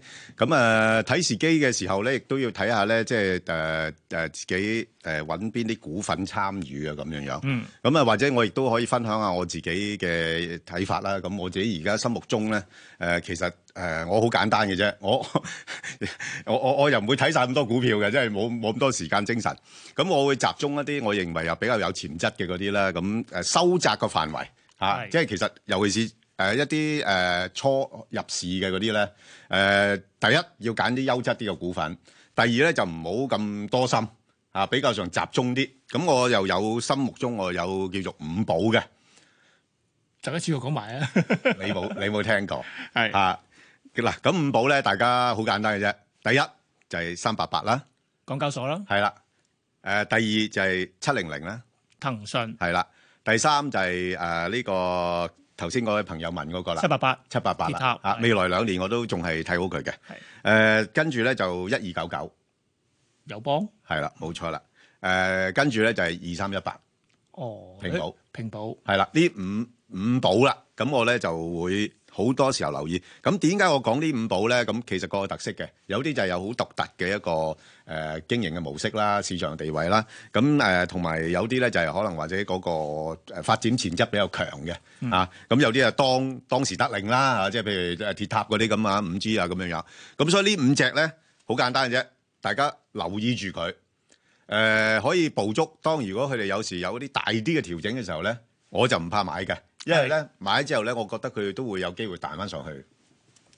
咁所以搭翻個鐵塔嘅時候咧，就誒呢只股票咧，其實都係咁上下情況嘅。我暫時咧，我誒係、偏向咧喺兩蚊至到兩個二呢個區間裏邊買賣嘅啫。嗯啊，但係大家有冇留意咧？你睇到咧，佢誒之前做咗個深度調整之後咧，佢係已經上翻嚟咧喺呢度就做咗個橫行啦。咁呢個橫行咧，即係似乎睇到暫時咧，佢即係冇乜力咧，再向上挑戰翻上次嗰個高位啊。哇，嗰個歷史高位嚟喎。係啦，冇錯啦。咁所以可能或者佢誒、呃要經歷一定嘅波折，嗯，啊波折嘅意思有時甚至乎會跌穿兩蚊咁出奇嘅。咁所以如果睇緊嗰位朋友佢自己誒、呃即係叫做誒誒誒，即係誒、呃未入過市啊咁樣樣咧，咁誒呢啲咧我就會偏向咧，呃寧願等低少少，即係甚至乎係過九。低過兩蚊，啊低過兩蚊先諗啦，係啊大概過九嗰個嗰陣時先諗。咁如果你話唔緊要嘅，我都睇好前景嘅，咁你挨近兩蚊買亦都冇乜緊要嘅。嗯啊，咁但係如果你話兩蚊上到兩個二咧，咁我就先走先，因為咧佢可能呢一個兩蚊兩個二呢度咧會行好耐啊，哼，係，可能行兩三個月都唔出奇嘅。嗯。好啊，明就係白咁啊。但我翻嚟講嗰樣嘢呢嗱，梗係真係其實大大家都想靚位買㗎啦。係，啊，嚇，嗯你有冇咁易捕捉嘅咩？ 我夠想喺個個個唔六。係咁咁咁，我咪唔買住咯。定係其實其實分階段分住呢個位。誒、呢、個都好嚇、即係呢個咧就誒誒、都係一個辦法嚟嘅、嗯即係即係正如我咁樣，我都唔會話一股不留㗎。係。啊！我點都會揸住啲股票嘅，因為你你如果唔係，即係有時個市你未必睇得咁準啦，係咪？升又冇你份喎，係咪？咁啊，所以誒、你可以分段，係。即係問題就係話你自己對個後市有冇一個信心係咪先？嗯，啊，即係如果你覺得啊，譬如七八八佢調完之後嘅都有機會彈上去嘅，咁其實有有喺呢個節目裏邊，我哋都講過好多股票咧，基本上唔值得留意嘅。你見到佢好長嘅時間咧，根本都係喺度喺度底部運行嘅啫。嗰啲唔係叫沉底，亦都唔係叫捉，唔係嗰啲叫沉底，並唔係捉底。係 啦，冇錯，沉咗喺個底沉咗裏邊底裏邊係啊冇錯係啊，所以正正咁，所以頭先阿 Ben 哥提嗰五寶嘅話咧，咁啊後低吸納都係未常，同埋係一個幾好嘅策略嚟嘅。係啦，好啦，咁啊答完啦選中對象最緊要。係好啦，跟住我哋會接下李先生嘅電話嘅，李生你好，喂，係李生，李生你好啊！我我咧就想問嗰只一四八零啊，欣達國際，喂嗯欣達集團係啊嗰只股票咧三個幾人以上，我就升到百幾蚊，但我四蚊就賣咗噶啦。係咁後尾跌到落嚟三蚊，我又再買過，到依家一路喎冇冇喐過。究竟呢只嘢係咩原因嘅咧？係呢只嘢曾經上過一百蚊嘅，一百蚊以上嘅，曾幾日經間嘅。我知誒、所以我都好， 我我我睇佢名我都誒、 我我頭先先做嗰間功課㗎嚇。誒我知呢呢呢個股票我冇睇好耐， 因為係啦， 嚇，因為咧上到一百蚊嗰啲係係超乎唔正常嚇、純粹係因為係啦嗱，你都知道咧，股票嘅嘢咧其實好複雜、好鬧交㗎嚇。係啦即係點解一般我就唔建議啲投資者咧買呢啲咁嘅， 即係即係即係叫二三線啊或者三四線嘅股份啦，寧願買我頭先講嗰幾隻大啲嘅。誒、不過誒、一般投資者又唔想買嗰啲股票大嗰啲咧，因為又話嫌佢價位高啊，呢啲資費貴啊唔係嘅，呢隻嘢我抽翻嚟咧就三個幾嘅應該。係啦，冇錯，你你你都算賺咗佢錢啦，係咪？三個幾到四係蚊就賣咗啦，以為佢冇升咁多㗎嘛。冇錯冇錯後尾一路睇就升到一百。係啦係啦幾日㗎喂，咁你你落你嚟三蚊啊，再買過，依家再跌啊。係啊。喂，你你嗰陣時都好辛苦喎、喂，啊，啊 即係呢位老友，我想 我想問下你咧，你你點樣頂得住呢種咁嘅煎熬咧？你你四蚊沽咗嚟，又見到嘅股票升咗上去到一百，係咯，跟住一直都唔買咁啊跌咗落嚟咧，啊諗住佢有第二次啊嘛。係啊，咁啊哇三蚊啊，再買翻多少啦咁樣。係啦啊嗱佢一路跌到冇喐過，究竟呢只仲有冇得炒咧？誒冇得炒噶啦，冇得炒噶冇啦啦，係冇得炒噶啦，哦係啊，佢嗰個誒最輝煌嘅時候咧，見咗噶啦，咁誒誒。誒而家係咁嘅，要掉咗佢。係啦，咁啊而家就係回復誒一個平淡，或者回復一個基本啦，我叫做啊一百蚊嗰啲就嗰啲咧就誒、叫做咧進入虛擬嚇、啊，進入虛擬嘅意思即係咩咧？如夢幻泡影嘅啫嚇，啊啊如露亦如電嘅嚇啊，所以咧就而家就正常翻噶啦，啊正常翻咧多一百蚊都就因為你你知唔知做啲咩嘢噶啦？其實呢啲係啲誒阿阿阿邝生啊，係仲有一個少少少問題問一問你啊。嗯，有個少少問題咧，有一隻九二六咧停牌咗八年，但係你又有啊呢隻股票咧佢又照轉咗名，但係咧港交所唔知有冇話規定停牌幾耐要停要取消咗佢咧？而家有而家㗎。我哋成七七八十歲啦嘛，啱啊嗱咁啊將呢隻嘢賣咗賣唔出，係啊冇錯即係蝕本都埋。係啊，嗱，阿阿阿李生，嗱，你呢個問題咧，就港交所啊或者證監會咧，其實都好關注嘅，啊，因為好多公司其實基本上上市咧冇達到佢嗰個集資功能，咁甚至乎咧就係有一個鎖死水分嘅功能，鎖死水分 就係鎖死咗跟住啲收。埋添啊！係啊，一一本散户嗰啲水分嘅功能，咁咧就呃誒冇、辦法㗎啦。而家停一排咧，即係誒誒，佢、有壓力㗎啦嚇，即係佢要處理嘅。誒、不過我講翻你一四八零嗰只股份咧，我又覺得咧頭先講啦，已經去咗基本面。你有冇留意佢之前咧，佢係發咗刑警㗎係啊，嚇、即係佢話會跌呃誒。但係佢有啊息派㗎。誒冇錯，佢有息派嘅，咁啊而家係希望佢咧就乖乖地啊，即係唔好搞咁多嘢啦。因為你始終你佢都係有啲正當業務噶嘛，但但係嗰啲業務咧唔發財嘅，係好難做嘅，嗯係做嗰啲印刷版啊嗰啲咁嘅嘢，你都知道好周期性噶嘛，係咪？咁所以佢跟而家跟翻經濟環境咧係誒，即係嗰個盈利嘅表現咧係正常嘅。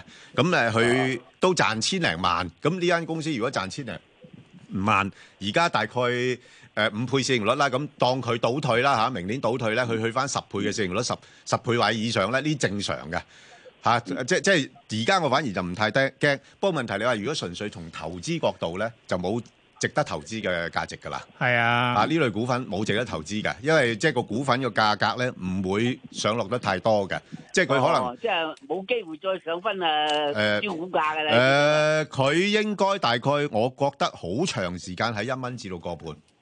啊啊，一蚊至個半。係啦。係啦，咁你願唔願意同佢長相廝守啊？喺呢個價位，啊啊，賣賣咗佢啦，唯有冇辦法啦。係啦，你自己決定啦，好冇？啊，啊即係如果基本分析就係咁啦。咁當然啦，如果佢有時或者哇，又又再誒、呃重戰江湖咁樣啊，咁呢啲我就唔識㗎啦，嗰啲就好冇？真係好傳奇啊！呢隻嘢，傳奇傳奇，嗱，工業股去到一百蚊其㗎啦，其其實股同嗰只六零六零一樣啊，好傳奇啊！啊啊啊啊啊一百蚊又跌到落嚟咁低啊！阿李生啊，頭先我講咗啦，股票咧其實有兩個嘢呃意思嘅。股票咧啊有有得估咧先叫股票嘅嚇。誒、另一方個面咧就係有故事嘅。有股仔啊，股仔 嘅啊，股票好多股仔嘅啊，不過你小心 啦，即係即係股票誒係唔係容易賺錢嘅地方嚟㗎嚇。係啊，好啊，好啊，多謝你啊，李生。好啦，咁啊，上關係我哋可能接多最後一位聽眾。好㗎，係啊，曾女士嘅，曾女士，誒早晨啊，兩位。係張女士你好。你又問乜嘢啊早晨，早晨。係早晨我想問下咧，誒嗰只誒三二三二三二三馬鋼啊哦，馬鋼係，哦我咧就未有貨嘅。係係我想問下咩價錢買？哦同埋咧，想問下嗰只安鋼好啊，抑或馬馬馬鋼好咧？係嗯咁樣樣。其實應該即係咁邊個問，主張我買咧？好啊。其實咧係係咪真係要買啲鋼材類股份先？係係咪先？係咪要買鋼材股份 啊？咁中意鋼材阿阿盧兄就問一個好好嘅問題啦，即係頭先我就話點解要揀中對象咧咁樣樣？喂，咁我我梗係想揀啲嚇、即係靚靚仔仔嘅，冇理由冇晒頭髮嗰啲㗎，係咪 先？ 咁啊，所以誒嗱，咁誒佢咧，其實呢類咧就類似我咁樣樣㗎啦，嚇、啊，即係啲啲頭髮一路少嘅啫，之後咁咧就馬鋼啦，我為咗答你啦，如果你其實兩者都差唔多嘅，馬鋼同誒鞍鋼個特色啦。咁如果純粹馬鋼睇咧，誒、又唔係話未嘗不可嘅，即係我覺得。即係啊曾女士咧，如果你馬鋼咧，如果誒、呃捕捉喺兩個八至到大概三個二啊，好冇？都有四毫子嘅嗰度。係啦，四毫子嚇兩個八三個二嗱，咁我估咧嗱，其實走勢嚟講咧，佢就唔好噶啦，即係一浪低於一浪咁樣樣啦。不過呢啲因為老老牌公司國企啊，老牌國企咧，咁同埋而家都講緊咧，即係誒誒大陸要誒保經濟啊，咁咁可能或者要推多啲基建噶嘛，咁都有個需求喺度嘅。咁所以咧，如果佢落到去呢啲位咧，佢誒資產折讓都誒呃資產折讓都大嘅，咁所以兩個八咧會頂一頂。咁但係咧，一上到呢個三個二咧，好明顯嘅，其實呢度咧，佢形成咗一個呢個上下嘅通道喺度噶啦。嗯，咁你大概三個誒兩個八三個二誒買買買賣好咯噃，唔好長揸喎，Ờ. 啊，好嘛？我見佢上翻嚟啊嘛，之前係兩個八毫幾嘛。係啦，冇錯啦。佢而家但係上上到呢度咧，佢再上多少少咧就回噶啦，Ờ. 啊，好唔好啊？好好。啊，咁我就誒、呃利用呢個通道咧，我就揾食嘅。啊，即係嗱，有有時股票咧，有有啲真係有心人咧，佢整條通道俾我揾食嘅，咁我就會搏下網咁樣樣啦。係你計到條數就係咯。係啦係啦，冇錯啦係啦，不好過呢吧我。想講咧，咧係馬鋼咧，其實咧，你計睇睇落咧，譬如二零一八咧，去到二零一九，成過程係幾靚嘅，因為啊始終內地會去產能化啊嘛。咁其實鋼材行業係受惠嘅，咁去結供果佢給係咁側啊上，嘛，係咁上。係啊，但但係呢個過程已經完咗啦嘛。而家唔興呢樣嘢嘅。係啊係啊，即係所以變咗就係要好實質嘅一啲嘅需求咯。係啦，可能要等下一步，即係譬如係混改啊等等嘅嘢。係啦，冇錯好啦，咁啊真係唔再係啦接電，話好啦，咁啊，我啊提一提啲聽眾同埋觀眾啦。咁我頭先咧就答咗個網上提問啦，咁大家都好關注，亦都可以值得留意嘅一隻內房嘅，亦亦都係龍頭股嚟嘅，就係萬科啊。二二零二萬科，二零二啊。咁所以如果有興趣嘅聽眾或者觀眾咧，就可以上翻去香港電台啦公共事務組嗰個 Facebook 度睇一睇，嗯咁同埋咧就問你嘅心水股票啦。好咁啊，呢個就萬科你頭先答咗啦。咁跟住嗯咧，但係咧，你個快速版先，第一隻亦都係內房嘅，係啊，一八一三合景泰富得唔得啊？呢隻有，嗱，其實咧就內房咧，就我覺得比較適宜咧，都係炒波幅嘅啫。即係上落啦。冇錯啦，因為點解咧？盧兄你都知道咧，誒、中央就好即係好矛盾嘅，係啊，即係又唔想啲房價升得太多，但係又唔想佢冧喎， 係又唔想佢冧啦。咁點咧？咁就採取一個調控嘅方法啦。調控方法咧，仲要選擇式嘅喎，冇錯。誒，有啲選地方嘅喎，咁啊，即係有有啲咁多靈活性咁樣樣啦嚇，又唔想話誒壓死佢。咁啊，所以咧，即係內房公司仲要面對一個問題咧，就係因為你都知道佢哋發展咧，好多時都幾槓桿下嘅。係啊，佢債務好高㗎。啊，債務好高嘅，咁債務高嘅時候咧 要還噶嘛，唔係唔使還嘅喎。咁誒、你睇到好多內房公司咧，誒、今年未算高峰期，嗯，去到出年或者後年咧就係一個高峰期嚟嘅。咁所以今年咧佢都有一定嘅困難嘅。所以誒點解啲內房股咧就唔升得好多？咁啲人反而即中意咧就炒內管喎。係即係就係物業管理，誒物業管理內房嘅物業管理公司啊喎，嚇因為嗰啲就比較嘅就誒冇呢啲咁多問題啊嘛，冇佢嗰啲阿媽嗰啲債務咁多問題，我啲嗰啲好簡單啫，而且現金流又足喎，現金流足噶嘛，係啊每每個月收你費用噶嘛，而且照顧家係唔會減。係咪先？嗱，所以嗱，誒、合景泰富咧，誒、我覺得誒、都可以，不過如當然啦，如果你話誒、認真想，頭先我講啊啦，要揀中對象咧，咁我就寧願揀頭先嘅萬科噶啦。所以咪睇 Facebook 咯，睇翻係啦，上 Facebook。咁你話如果啊，我唔係啊，我中意嗰啲誒價位細啲啊，或者個彈性啊，即係誒即係波動性大啲啊，咁啊都得啊。咁咁大概咩咧？咁你你大概咧而家暫時咧啊都幾明顯下噶啦，大概七蚊啊八蚊八蚊呢度。如果八蚊破咗咧，就上邊咧就八個半啊，即係咁樣樣啦。啊，即係即係其實大家睇圖形咧，都大家知道嗰樣嘢嗰個範圍噶啦。係啦，啊，即係大概誒七蚊啊，七蚊到啦。嗱，呢度七蚊到，咁佢應該誒、呃我諗佢呢呢排唔會落住噶啦。咁上一上八蚊，落唔得咧，唔得嘅時候咧，落翻嚟七蚊，七蚊嗰邊又上八蚊，八蚊又上落上落幾次，咁咁八蚊咧，佢就積聚咗某一種動力咧，彈彈上去八個半咁，試試突破咁，緊要咁嘅。如果唔係悶死人啦，只股票係咪？嗱，佢都試過㗎。嗱，有時有時試彈彈水八個半，咁跟住就殺翻落嚟啦，係咪？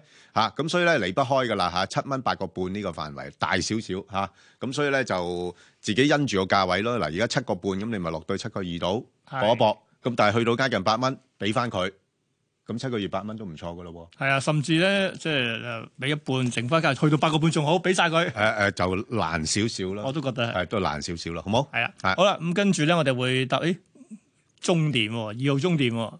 嗱，中電係有趣地方，你知早前咧歷史上第一次迎警，係 跟住我嘢咧就鋸咗落去冇錯八十八十五啦，跟住而家咧就喺嗱又一度曾經去翻九十，但係咧而家就喺呢個幅區間上落。定咗㗎啦，係即係佢已經定咗位㗎啦，好明顯㗎。你睇到幅圖咧，誒、其實走勢上面嚟講咧，佢唔係太好嘅啫。係好似都係個頂一落一個一一浪低於一浪嘅。係啊誒係啊，而家唯一支持佢嘅咧就係減息，誒美國減息，美國減息。係因為佢四季息，佢每季都派息。係啊，即係同埋咧，啲人都係咁噶啦，咁計數噶啦，即係誒、呃用嗰個股息同埋利息去比較噶嘛。係咁如果你個股息都係高於嗰個市場利率嘅話咧，咁佢仍然都係有一定嘅吸引性噶嘛。防守性比較強。係啦，所以減息嚟講咧，對公共股咧仲有個支持力喺度嘅。嗯啊，咁啊，所以咧就我唔我覺得佢咧暫時落到去呢啲位啦，即係之前都落過噶啦嚇，即係大概誒八八十五定點啊啊？八四八五咁上下啦嚇，咁就落唔到噶啦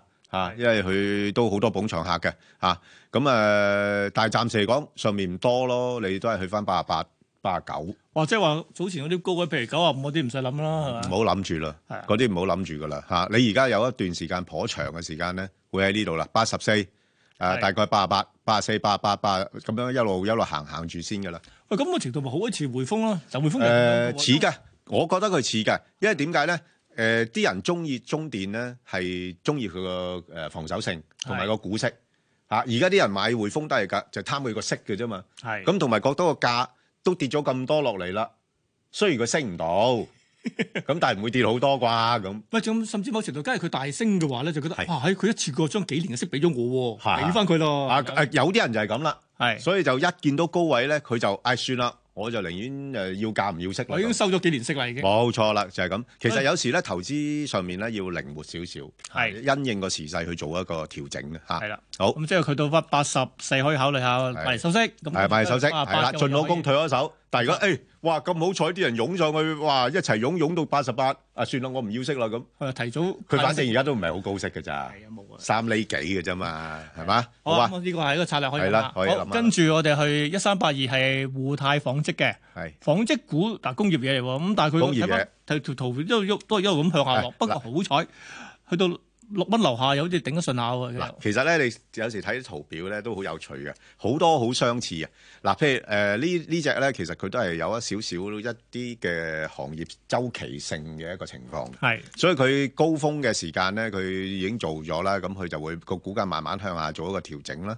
咁誒、呃、調整到某一個幅度咧，佢又會定一定。定一定咧，佢就嘗試做啲反彈。咁但係彈咧唔會彈得太多嘅嚇。咁、誒、趨勢性嚟講咧，仍然都係一路咁樣一浪一浪低於一浪咁樣樣嘅。咁所以咧誒呢個股票咧，因為即係佢佢嗰個即係本身嘅盈利嘅表現啊，或者派息率都幾好嘅。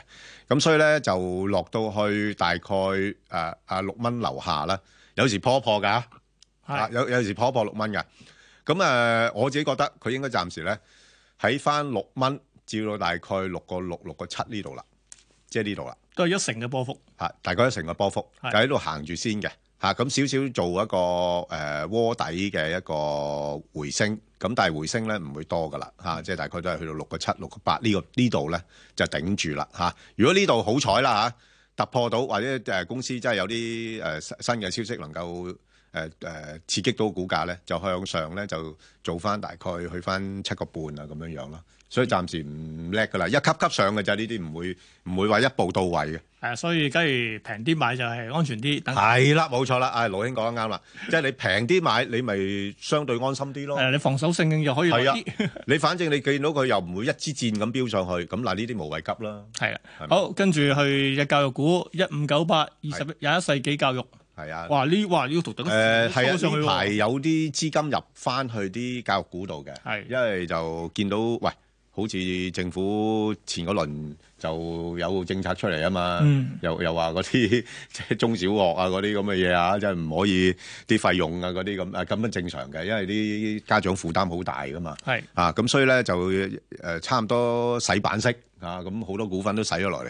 咁但係咧就呢只股份咧就你見到咧，佢誒行喺下邊咧，嗱呢啲就真係沉咗底啦，好耐啦，沉咗底咧，而家開始啊呢度蒲差唔頭多睇到讀咗半年時間開始蒲頭啦喺呢個水平。嗱，冇錯啦。嗱，咁呢啲開啲蒲頭嘅話咧，嗯，加上有成交量配合咧，就有兩個可能性。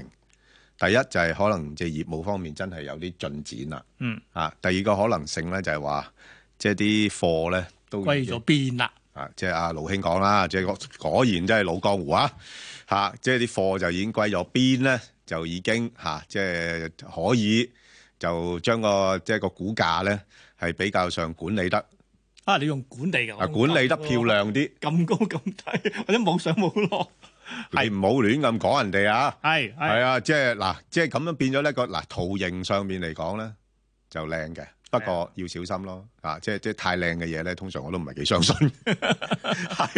係嚇，咁所以咧就誒 À, 係啦。總之就頭嗰半年咧，即啊係啊係收集啲朋友就係已經收集咗。咗啦，佢佢已 經頗艱辛經歷過呢個。啊哇！你估手半年咁 易㗎？係真係啊，經歷過呢個磨練嚇，係啦而家就有少少脱胎換骨咁樣樣嚇，咁希望係真係有真實嘅嘢啦。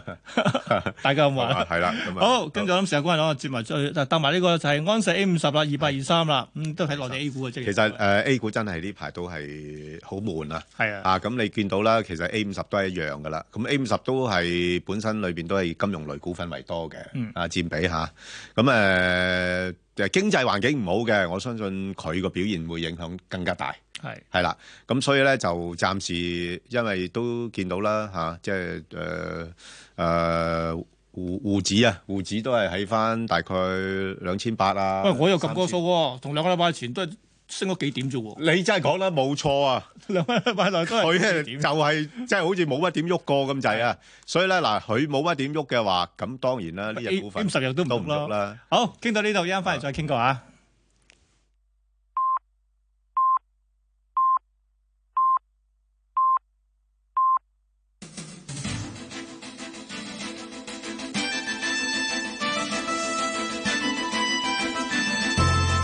香港電台新聞報道，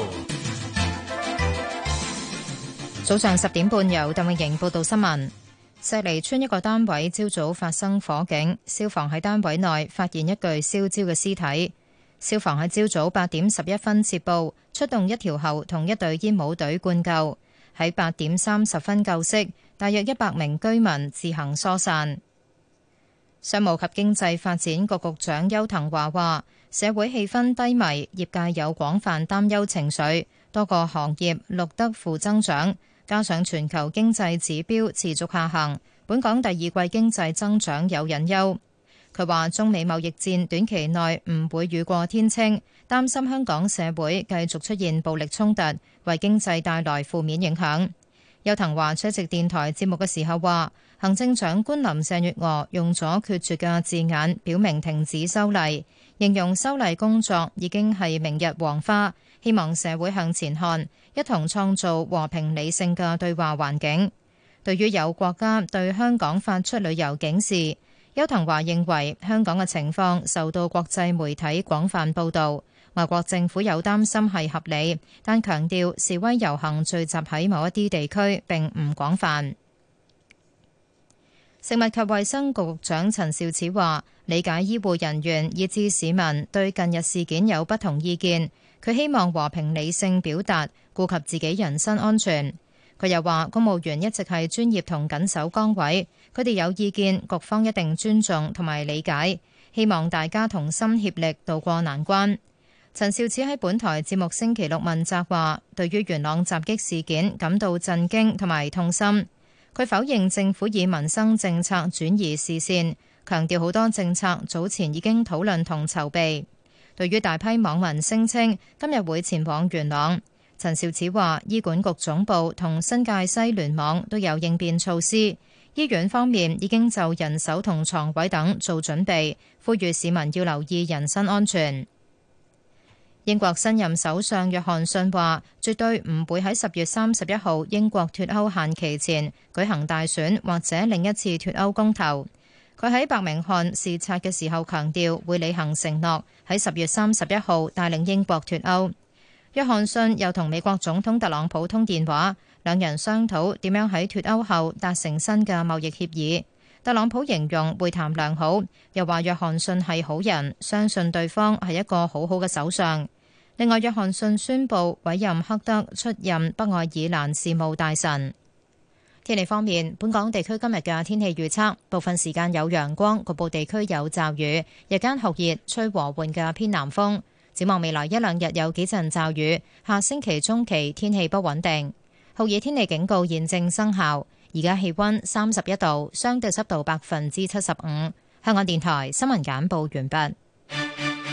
交通消息直擊報導。早晨啊！而家 Michael 首先跟進翻，較早前西九龍走廊去尖沙咀方向，近住南昌街中快線嘅意外已經清理好，封路重開。咁而家呢一段嘅西九龍走廊呢，都係比較車多，車龍有待消散。隧道方面，紅磡海底隧道嘅港島入口告士打道東行過海，龍尾灣仔運動場；西行過海車龍排到近上橋位。而紅隧嘅九龍入口公主道過海，龍尾愛民村；漆咸道北過海同埋去尖沙咀方向咧，龍尾去到近蕪湖街，加士居道過海車龍就排到衛理道。路面方面喺九龍區加士居道天橋去大角咀方向呢，都係車多，車龍排到康莊道橋底。咁而喺新界呢，西貢公路入去西貢市中心方向，近住西貢消防局一段仍然都係車多繁忙，龍尾去到白沙灣碼頭。封路方面，提提大家喺荔景嘅念祖街受到爆水管影響，而家介乎榮祖街至到敬祖路一段嘅念祖街呢，來回方向全線仍然係封閉，車輛需要改道行駛。經過嘅朋友請留意翻現場嘅指示。最後要留意安全車速位置有清水灣道、冰屋落斜去西貢。好啦，我哋下一節嘅交通消息再見。以市民心為心，以天下事為事。 FM 九二六，香港電台第一台。你嘅新聞時事知識台，以為未有耐退休唔使計劃住，其實退休要用好多錢㗎。就算唔諗住嘆世界，都有好多日常基本開支，仲有醫療費用，加埋通脹，都係越早儲錢越好。可扣稅強積金自願性供款同埋合資格延期年金保單就幫到你，仲有得扣稅添。唔想走寶，越早計劃越好。快啲上到 chinfamily.hk 了解多啲啦。二十五度啊，三十度哦，三十五度吓、啊，大熱天時工友開工點樣可以更輕鬆？留意住逢星期五晚八點至十點手下留情啦。何亨會走訪各區，同各行各業嘅工友分享預防中暑心得。亨行勤職安大聯盟之小心熱暑人。由勞工處職業安全健康局、香港電台第一台聯合製作。 啊，哦！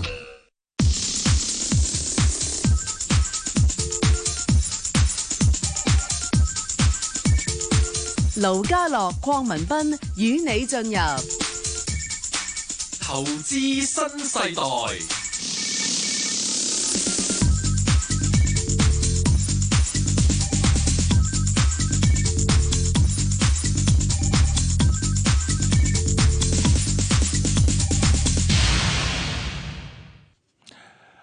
咁啊，最後一部分、最後半個鐘頭嘅投資新世代咧，我哋會有匯市直擊嘅。咁、嗯、啊，Bang 哥呢個禮拜匯市咁，梗係要講英鎊啦。 係啦，英鎊好差咩？唔係好差啫喎。誒嗱，而家唔知，但係咧，約翰遜上咗嚟之後點咧？唔知真係。係啊，咁啊，真係要問下專家啦。好啊，我哋喺旁邊我哋請嚟咧，就係獨立外匯商品分析師啊，盧楚仁啊，Jasper 嘅。你好，Jasper。係你好啊，老 Sir。誒阿阿 Bang 哥。喂，係 Jasper。喂，咁啊嗱你。你你你都講啊，金毛獅王啦，係咪？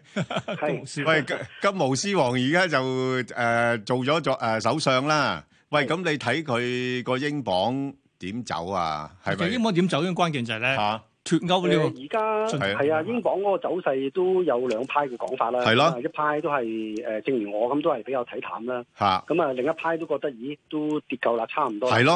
如果你純粹用價位嚟計咧，現階段嘅價位真係跌咗好多，同埋都幾抵嘅。咁但係問題關鍵就係係咪低處未算低呢？嗯咁我都傾向都係低處未算低嘅，因為始終而家困擾住英國嗰啲問題呢，嗯咁啊都幾多。咁啊你話誒阿約翰遜上台，大家早已經係有晒心理準備嘅咯喎。咁啊甚至乎啲價應該反映咗、派先咗。如果係嘅話呢，其實基本上呢，誒、呃當佢一當選嗰刻呢，應該即係宣布當選嗰刻呢，應該個英鎊呢有一啲嘅幾大嘅一個嘅報報復性反彈或者反高潮。係咁但係我哋見唔到有呢啲係咯出現呢。啊咁就罩忌啦。咁係啦即係話咧，連反彈都乏力。咁一般行情如果反彈乏力嘅話咧，即係證明嗰啲交易員咧，嗰啲淡倉咧都唔肯平倉。係咯咁啊，甚至乎吸引咗啲新嘅淡倉加入添。咁啊，而家你琴晚見到咧都收一穿埋一點啊二四，咁啊落到而家一點二三七零。咁啊，之前嗰個低位叫做一點二三八零咧，就輕輕穿一穿咗。仲要企住喺呢啲位收咧，真係幾窄底嘅。咁啊，我諗相信交易員後市都係幾擔心，就係話咁啊，而家佢兩邊都講咗嘢啦。咁啊，約翰遜都講到明話，係一定要預期喺十月三十一號就會脱歐噶啦。即係無論軟定硬都好啦，佢脱硬噶啦。哦咁、但係而家大大問題就係話軟唔軟到先。咁因為歐盟嗰邊咧就話唔肯再傾，咁嗯啊而家阿文翠珊傾落嗰個方案咧已經係最好嘅方案。咁所以咧變咗咧，誒誒誒，而家唔係話你你英國傾唔傾啊，係歐盟唔同你傾添，即係對手唔同你傾咁所以變咗大家都係係啊有個係啦嚇。咁咁大家都有個係嘅擔心，就話都係硬脱歐都會成事。咁啊，而嗯另一方面，大家都擔心英國經濟啦，同埋蘇格蘭嗰邊就虎視眈眈，咁就可能會搞呢一啲嘅誒脱英嘅獨立公投。嗯咁如果係嘅話咧，我諗誒、呃、對英國嗰個嘅誒、呃政局嚟講咧，咁啊即係投下一個核彈，再進一步。咁所以變咗，我相信而家後市方面咧，我都幾傾向咧，就會而家一陣陣試落一點二嗰個方向度。係。喂，阿阿盧兄啊，其實如果除咗講誒脱歐之外咧，即係嗰個誒英國嗰個基本面誒有冇轉壞咧？轉壞緊嘅，係你睇到經濟數據呢啲就嚇數據就除非佢造假， 我相 信咁大個英國國家唔會造咁啊假唔會嗯嚇，咁啊啲數據真係差到痹嘅， 係咯所以變咗就誒喺、經濟方面都有個出咗問題而啊家。咁另一方面就係、誒、新鮮滾熱辣啦，你見到呢一個中東局勢有關英國事，點解係呢啊？因為伊朗嗰邊又扣押住呢啲呃係啊誒英國嘅油輪，咁啊英國亦都派出艦艇方面去去呢一個霍爾木茲海峽，咁所以好多嘢夾夾埋埋炒埋一碟咧，都全部都係啲負面因素。咁、你叫啲好友係或者咯係想想哦想揸英鎊嘅人點揸得住咧？我諗佢哋唔係唔揸嘅，對英鎊好啊睇好嘅。我諗佢哋真係會睺一個英鎊一個大跌，一個急跌之後咧，先至可能趁低吸納。咁但係而家現價位嚟講咧，對啲好友嚟講咧，都未算吸引。嗯哼，喂，其實咧嗱，對上一次大概二零一六嘅時候咧，公投咗。最後啊，真係要脱歐，我一下咧曾經咧落到一點一幾嘅喎，今次會唔會有舊地舊地重遊翻啊？會而家根本就係啊，冇錯，你講得啱啊，老 Sir。咁啊，而家現時應該都係向緊個方向邁進。咁啊、至於會唔會穿咧，就睇下到時有冇咩轉機啦。如果冇轉機嘅，都係而家咁樣咁樣麻麻煩煩嘅啲啲壞壞消息。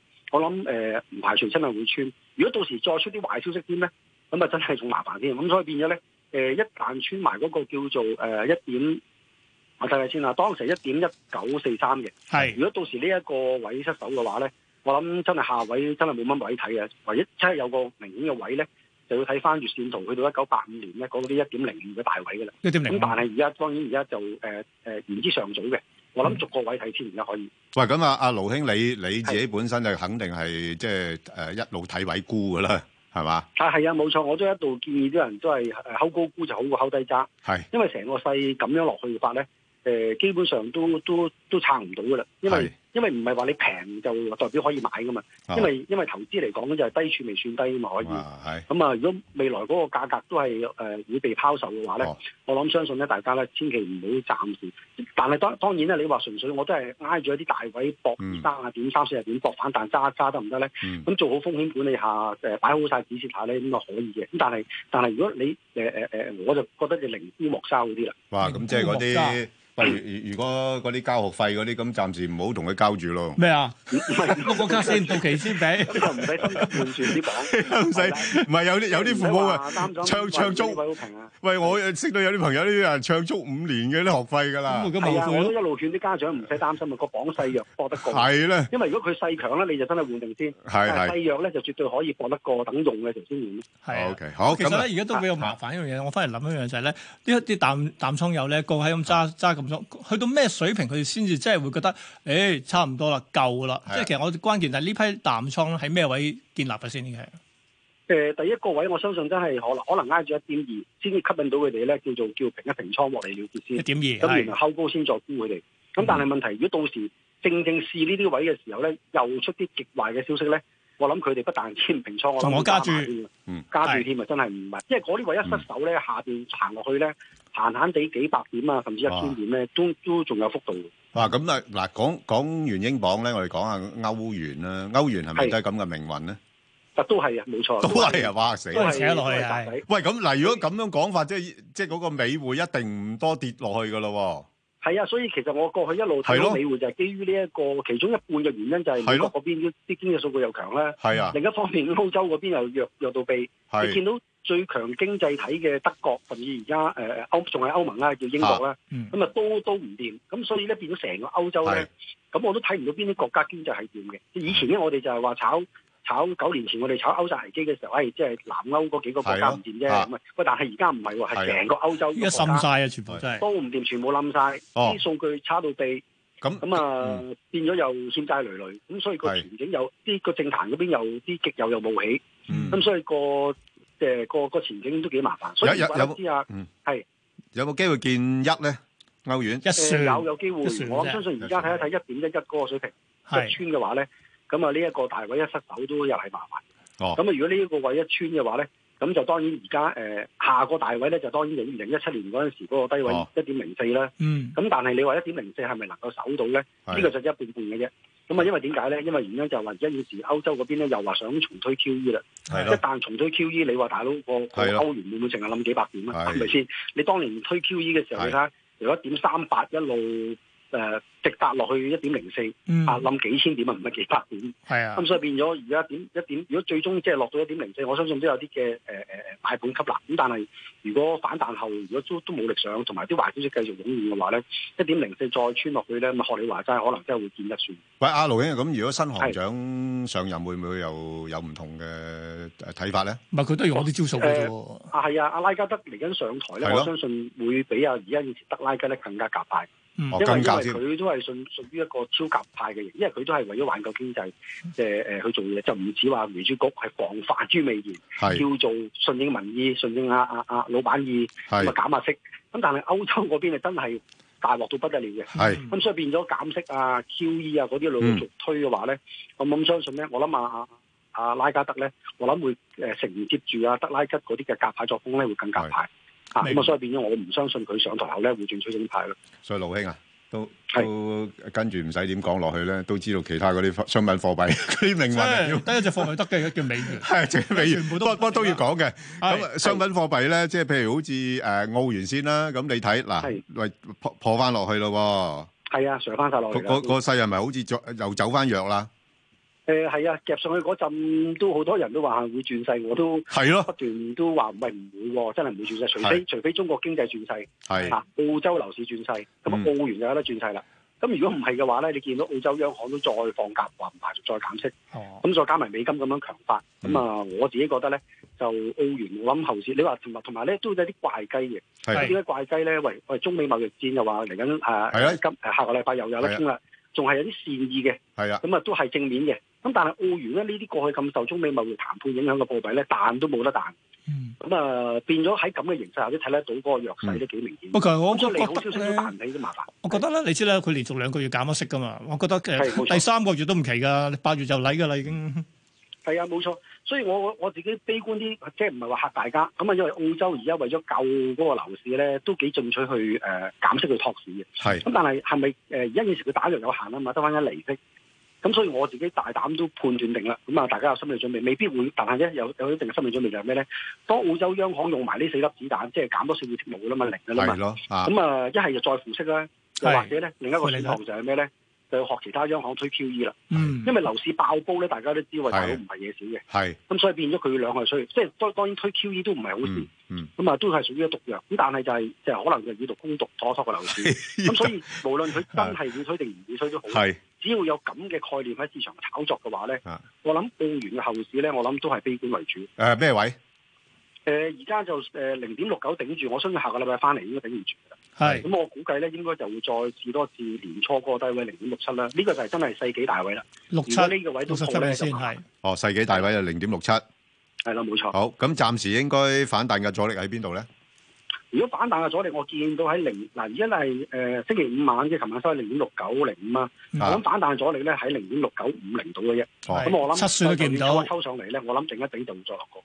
哇！咁啊，之前嗰啲一破七嗰啲湧入去嗰啲領嘢咯咪喎，全部又套內地字眼套住了，係咯嚇。係啊，所以千祈唔好諗住咩用純粹價格嚟去比較，喂，好平啊，好抵啊係啊，抵啊，真係而家抵啊，係啊，好似咁啊，去澳即係澳元底咧，其實就唔係適合投資，係適合旅行嘅嘢。係啊，係啊。咁啊，咁啊，如果你話因為匯價嘅嘢咧，真係低處未算低。係係係咁所以係變咗而家呢啲喺嗰個角度嚟睇咧，我諗誒、呃首先唔好話零點六七先，我諗跌翻落零點六八四零嗰個位係咧，應該睇嚟都幾大機會嘅。哇！而家真係我哋嗰啲好多地方可以去啊，澳樓價嗰啲全 部都好總之邊度平就邊度考慮下啦係 啊而家真係嗰啲係啊係咪去去東歐八誒三國八日團都係五千幾蚊嘅十一月。哇，抵玩喎！喂，咁啊誒嗱嗱樓指係咪又係咁嘅情況啊？誒、相對都係嘅，因為澳係啊洲經濟唔掂，大陸經濟唔掂咧，係對紐西蘭都係一個負面嘅，因為最主要紐西蘭經濟都係靠呢個兩個國家噶嘛。係咁所以如果我我自己覺得呃誒誒樓市嗰邊咧，其實誒、呃之前有啲人都話啊誒嗰個奶製品方面誒誒、呃嗯會有轉機，其實因因因為環球嗰個人口咧，就真係確實誒誒誒個出生率低啊，咁所以變咗咧誒奶製品誒、呃都枕住，其實都個前景都係滯銷。係咁所以紐西蘭呢一方面咧，嗰、個生意啊或者經濟方面都有影響。咁所以我自己誒誒，呃就覺得紐西蘭嗰邊打後咧，亦都可能唔排除再減息嘅。係咁所以呢啲負面影響夾擊下咧，我諗都會去翻，起碼去翻誒誒六月時嘅低位先。六月時嘅低位咧，就大約係就零點六四七五度啦。咁啊，做咗當時有個雙底。係咁啊，所以如果到時一穿嘅咧，咁啊，自不然都係再睇翻去誒舊年十月咧，咁啊零點六四二五嗰個位先。嗯，上面睇幾多而家？上邊如果反彈嘅話，我相信都係去翻零點六六誒八十度，咁啊應該會遇到阻力嘅啦。嗯 O K，好，家指會唔會好翻啲啊？加指咧，其實相對啫誒過去嚟嘅今年表現相當唔錯嘅，係咯嗯因為過去油價上升誒有對佢有帶動啦，同埋加拿大央行都冇放過鴿，咁啊所以變咗對加元有一定嘅穩定。咁所以如果誒三隻商品貨幣當中，我想以沽呢個策略咧，咁啊沽澳樓好過。係咁啊，加指方面後市咧，其實咧，我相信誒、呃稍後時間咧都陸陸續反覆會偏軟。咁啊，點解個後市我自己都睇淡咧？我因為第一對油價始終唔係咁樂觀咧，後市。嗯咁第二方面咧，誒、對十月加拿大嗰個大選咧，呢啲政經不明朗因素咧，杜魯多會唔會落台嗰啲咧，我諗枕住都會有有影響。嗯而且中國我相信誒、呃、會繼續制裁，即係某啲某啲嘅誒項目裏邊咧，會繼續制裁加拿大。係咁所以喺美元強勢下咧，加指咧，我相信咧都會輕一十壓嘅。係。我但我想講下咧，譬如交叉盤方面咧，嗱，既然你譬如三隻商品方面咧，你知兩隻特別弱嘅話咧，係咪應該沽呢只然之後買少少加元做個交叉盤好啲？係啊，誒、呃如果你做交叉盤咧，我就建議唔好用加元做膽，咁啊做 yen 做膽，因為哦 yen 後面係我相信相信比較誒、呃、穩健嘅，因為佢冇乜後邊冇乜隱憂啊，反嗯而後邊所存在嗰啲因素咧，都係利好 yen 居多嘅。嗯十月加消費税前啊，啲人增加消費啊，出年奧運大量全消球遊係啊客湧過去消費啊，咁啊、所以變咗嚟緊日元或者本日本經濟嘅數據方面，我都有信心繼續轉盤嘅。好同埋冇乜冇乜壓力誒放假。咁所以如果做交叉盤咧，我諗就攞 yen 嚟做膽，咁啊去啲澳樓指或者係啲誒歐元或者英鎊都可以。係。咁誒誒，家指俾個價位喺邊啲範圍裏邊上落咧？啊誒、呃加元咧，我睇而家喺淘寶裏邊，我望住先。我而家我睇我相信咧，加元而家後市咧，誒、呃向住一點三二五四嗰個位埋進嘅，即係仲有一百點度咧。係咁就調翻轉啦。如果佢誒誒呢一個誒、dollar 呃 cap 誒、回落嘅話咧，係我自己覺得咧就可能去到一點三一邊度咧，咁啊都可能都有啲嘢頂住啦。咁啊 OK 所以變咗喺呢個範圍裏邊炒住先。好嗱，頭先講開 yen 指咧，咁 yen 指有邊個範圍裏邊咧？誒、呃如果打拉 yen 方面咧，我相信咧，誒、跌到而家呢個位咧都差唔多噶啦。咁啊、如果再跌個誒、呃其實一零九上次跌到呢個位咧，都開始係揸翻轉頭。哦咁、所以我唔排除今次咧正正就一零九啊，甚至頂多都去咗零九五零到咧，係咁啊應該都冇乜力再再跌嘅啦 yen。係咁啊，如果買啱咗嘅話咧，當然都係當然咧，都係睇翻之前嗰啲高位，誒誒誒，譬如一零七嘅二零啊，嗯又或者一零六嘅七六。咁但係當然呢啲位我都係短期嘅阻力嚟嘅。哇！假如我真係睇二零二零咧，好多人去日本睇奧運嘅話咧，一零五得唔得啊？其實一零五啊，會會啊，我有信心誒嚟緊後市會破一零五添啊，去嗯一零四五零，又係正正啱啱年初嗰陣時嗰、個嗰個大位咯。哇！咁即即係換言之如果去咧日。本睇奧運，你真係要買定啲 yen 啊。係啦，即係即係呢呢個就好唔同啦，呢個就要早啲買啦。係啊，因為你睇佢個勢好強係啊，係冇錯。好，咁啊講埋金啦嚇，嗯，金價金價就我同啲主流意見有啲有啲分歧，嗯係啊咁啊，大多數都睇好。咁我就因因為睇你美金強啊嘛，係係啊啦，嚇美金美金強，你金落唔到去咩嘅。嗯咁同埋你見到美股都係威係勢，係咯咁啊因為因為要有避險情緒，只金先至有力再即係係借借住美金弱勢爆上。係咁而家美金又強，咁美股又係又掂，咁你金有咩資格去爆上去咧？我相信咧，誒唔係唔爆，我諗佢會出現一個比較大嘅調整咧，咁然後先爆。咁啊，係所以變咗少嘅，我諗睇住一三八零先好揸， 1380遠嘅就一三六零。好。嗯，上邊咧而家暫係時啦，個目短標係期睇幾多咧？目標啊，目標如果誒嗱、首先下位就喺嗰啲位先可以揸。係咁樣目標嘅話咧，我相信都唔係有啲咩大力嘅爆翻上去嘅。係如果誒揸翻上嚟呢一陣咧，我相信咧誒、頂籠都係去翻今次嘅高位一四四零啊至一四五零度嘅啫。哇！一百蚊美金都冇喎。係啊，係因為咁上下因為啦因為始終而家嗰個美金咁強咧，除非你話係中東嗰邊話突然間嗯係風啦嗯雲湧，哇！真係有軍事衝突嘅，咁啊當然呢一個排除，但係我就覺得係啊應該就口水戰居多嘅嗯啫，就應該打冇冇好冇冇仗打，冇乜好軍事明白晒出現嘅，唔該晒，盧兄。冇話唔該。投資新世代，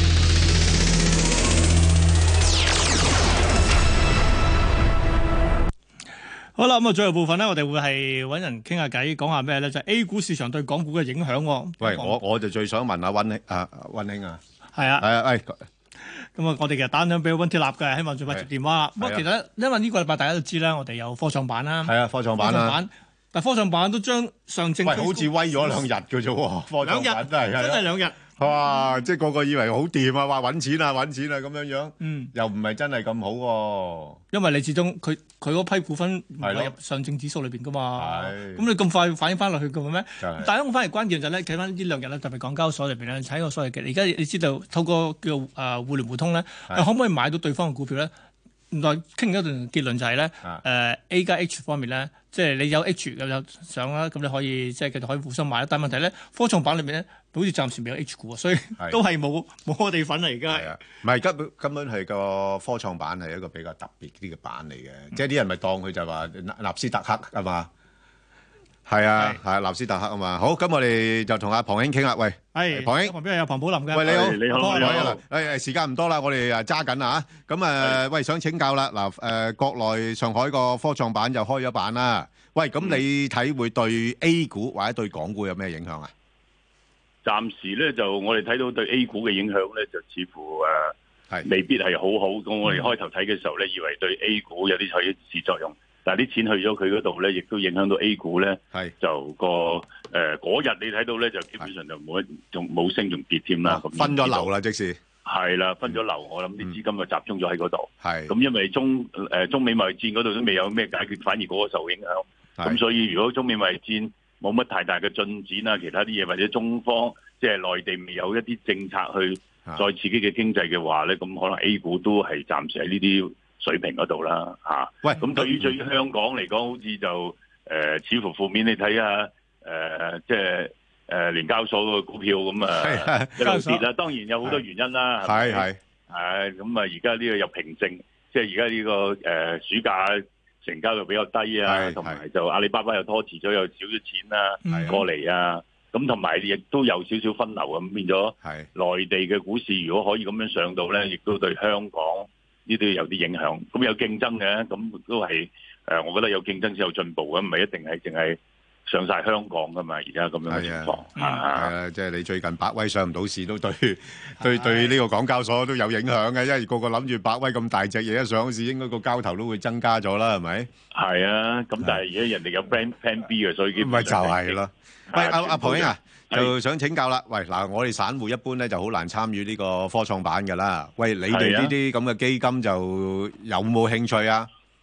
都有嘅。咁係啊我諗誒，呃即係你而家就係喺呢啲咁嘅熱潮咁一兩日，如果你揾到啲好嘅股份去做，啊咁你都可以嘅。不過我諗咧，呢個都係觀望，因為點解咧？事實呃上咧，誒都係小注怡情啦。呃係咁啊，點點解咧？因為就事實上咧就要考驗內地嘅監管機構，譬如話個市有大嘅調整，係咁啊，內地啲監管機構會唔會出手咧？咁如果出手就前功盡廢啦。係咁，所以呢個我諗都要經過考驗，而家都未經過考驗。所以你建議你都係即係暫時睇定啲先，唔係咁快落注住。係啊，你可以唔係可以小注怡情買少少冇所謂係啊嘅，你唔係影響你。咁當熱係新了解一下，對有啲股份你覺得會比較好啲。嗯咁反而我覺得如果你誒、呃即係暫時科創板咧，就真係美國係最好噶啦。你 而家暫時都仲啊係嗯係咪啲公司盈利咁？所以呢個我覺得可以玩下熱下新了解下。喂，但係阿阿龐兄，我又觀察到咧，有部分香港嗰啲公司啦，即係都係誒受惠咗喎，即係一話，誒我都有打算有旗下有啲公司係啊啱去科創板上市嘅，咁個個股價又炒高咗。喂，咁呢一類咁，我哋但誒炒高咗，跟住即係上嘅時候跌翻晒 喎。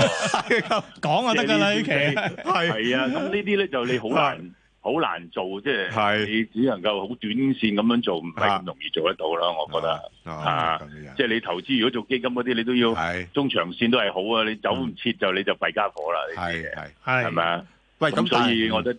誒對於散戶嚟講，亦都係啦。咁你有時間做，咁啊走得切，咁啊恭喜你啦。咁但係即係呢啲，即係好似同賭錢一樣嘅啫嘛，係咪啊？明白咁即係係唔係即係冇個基本因素，淨係逢唔睇資金流嘅時候咧，就即係好講嗰個反應同埋其他嗰個時間性。係阿阿龐英啊，我想請教你咧，即係嗱，早兩年咧，我哋其實對誒國內啲科技企業咧都好有誒，即係覺得好有前景啊，好有憧憬係啦啊。喂，咁而家仲係咪咁嘅情況咧？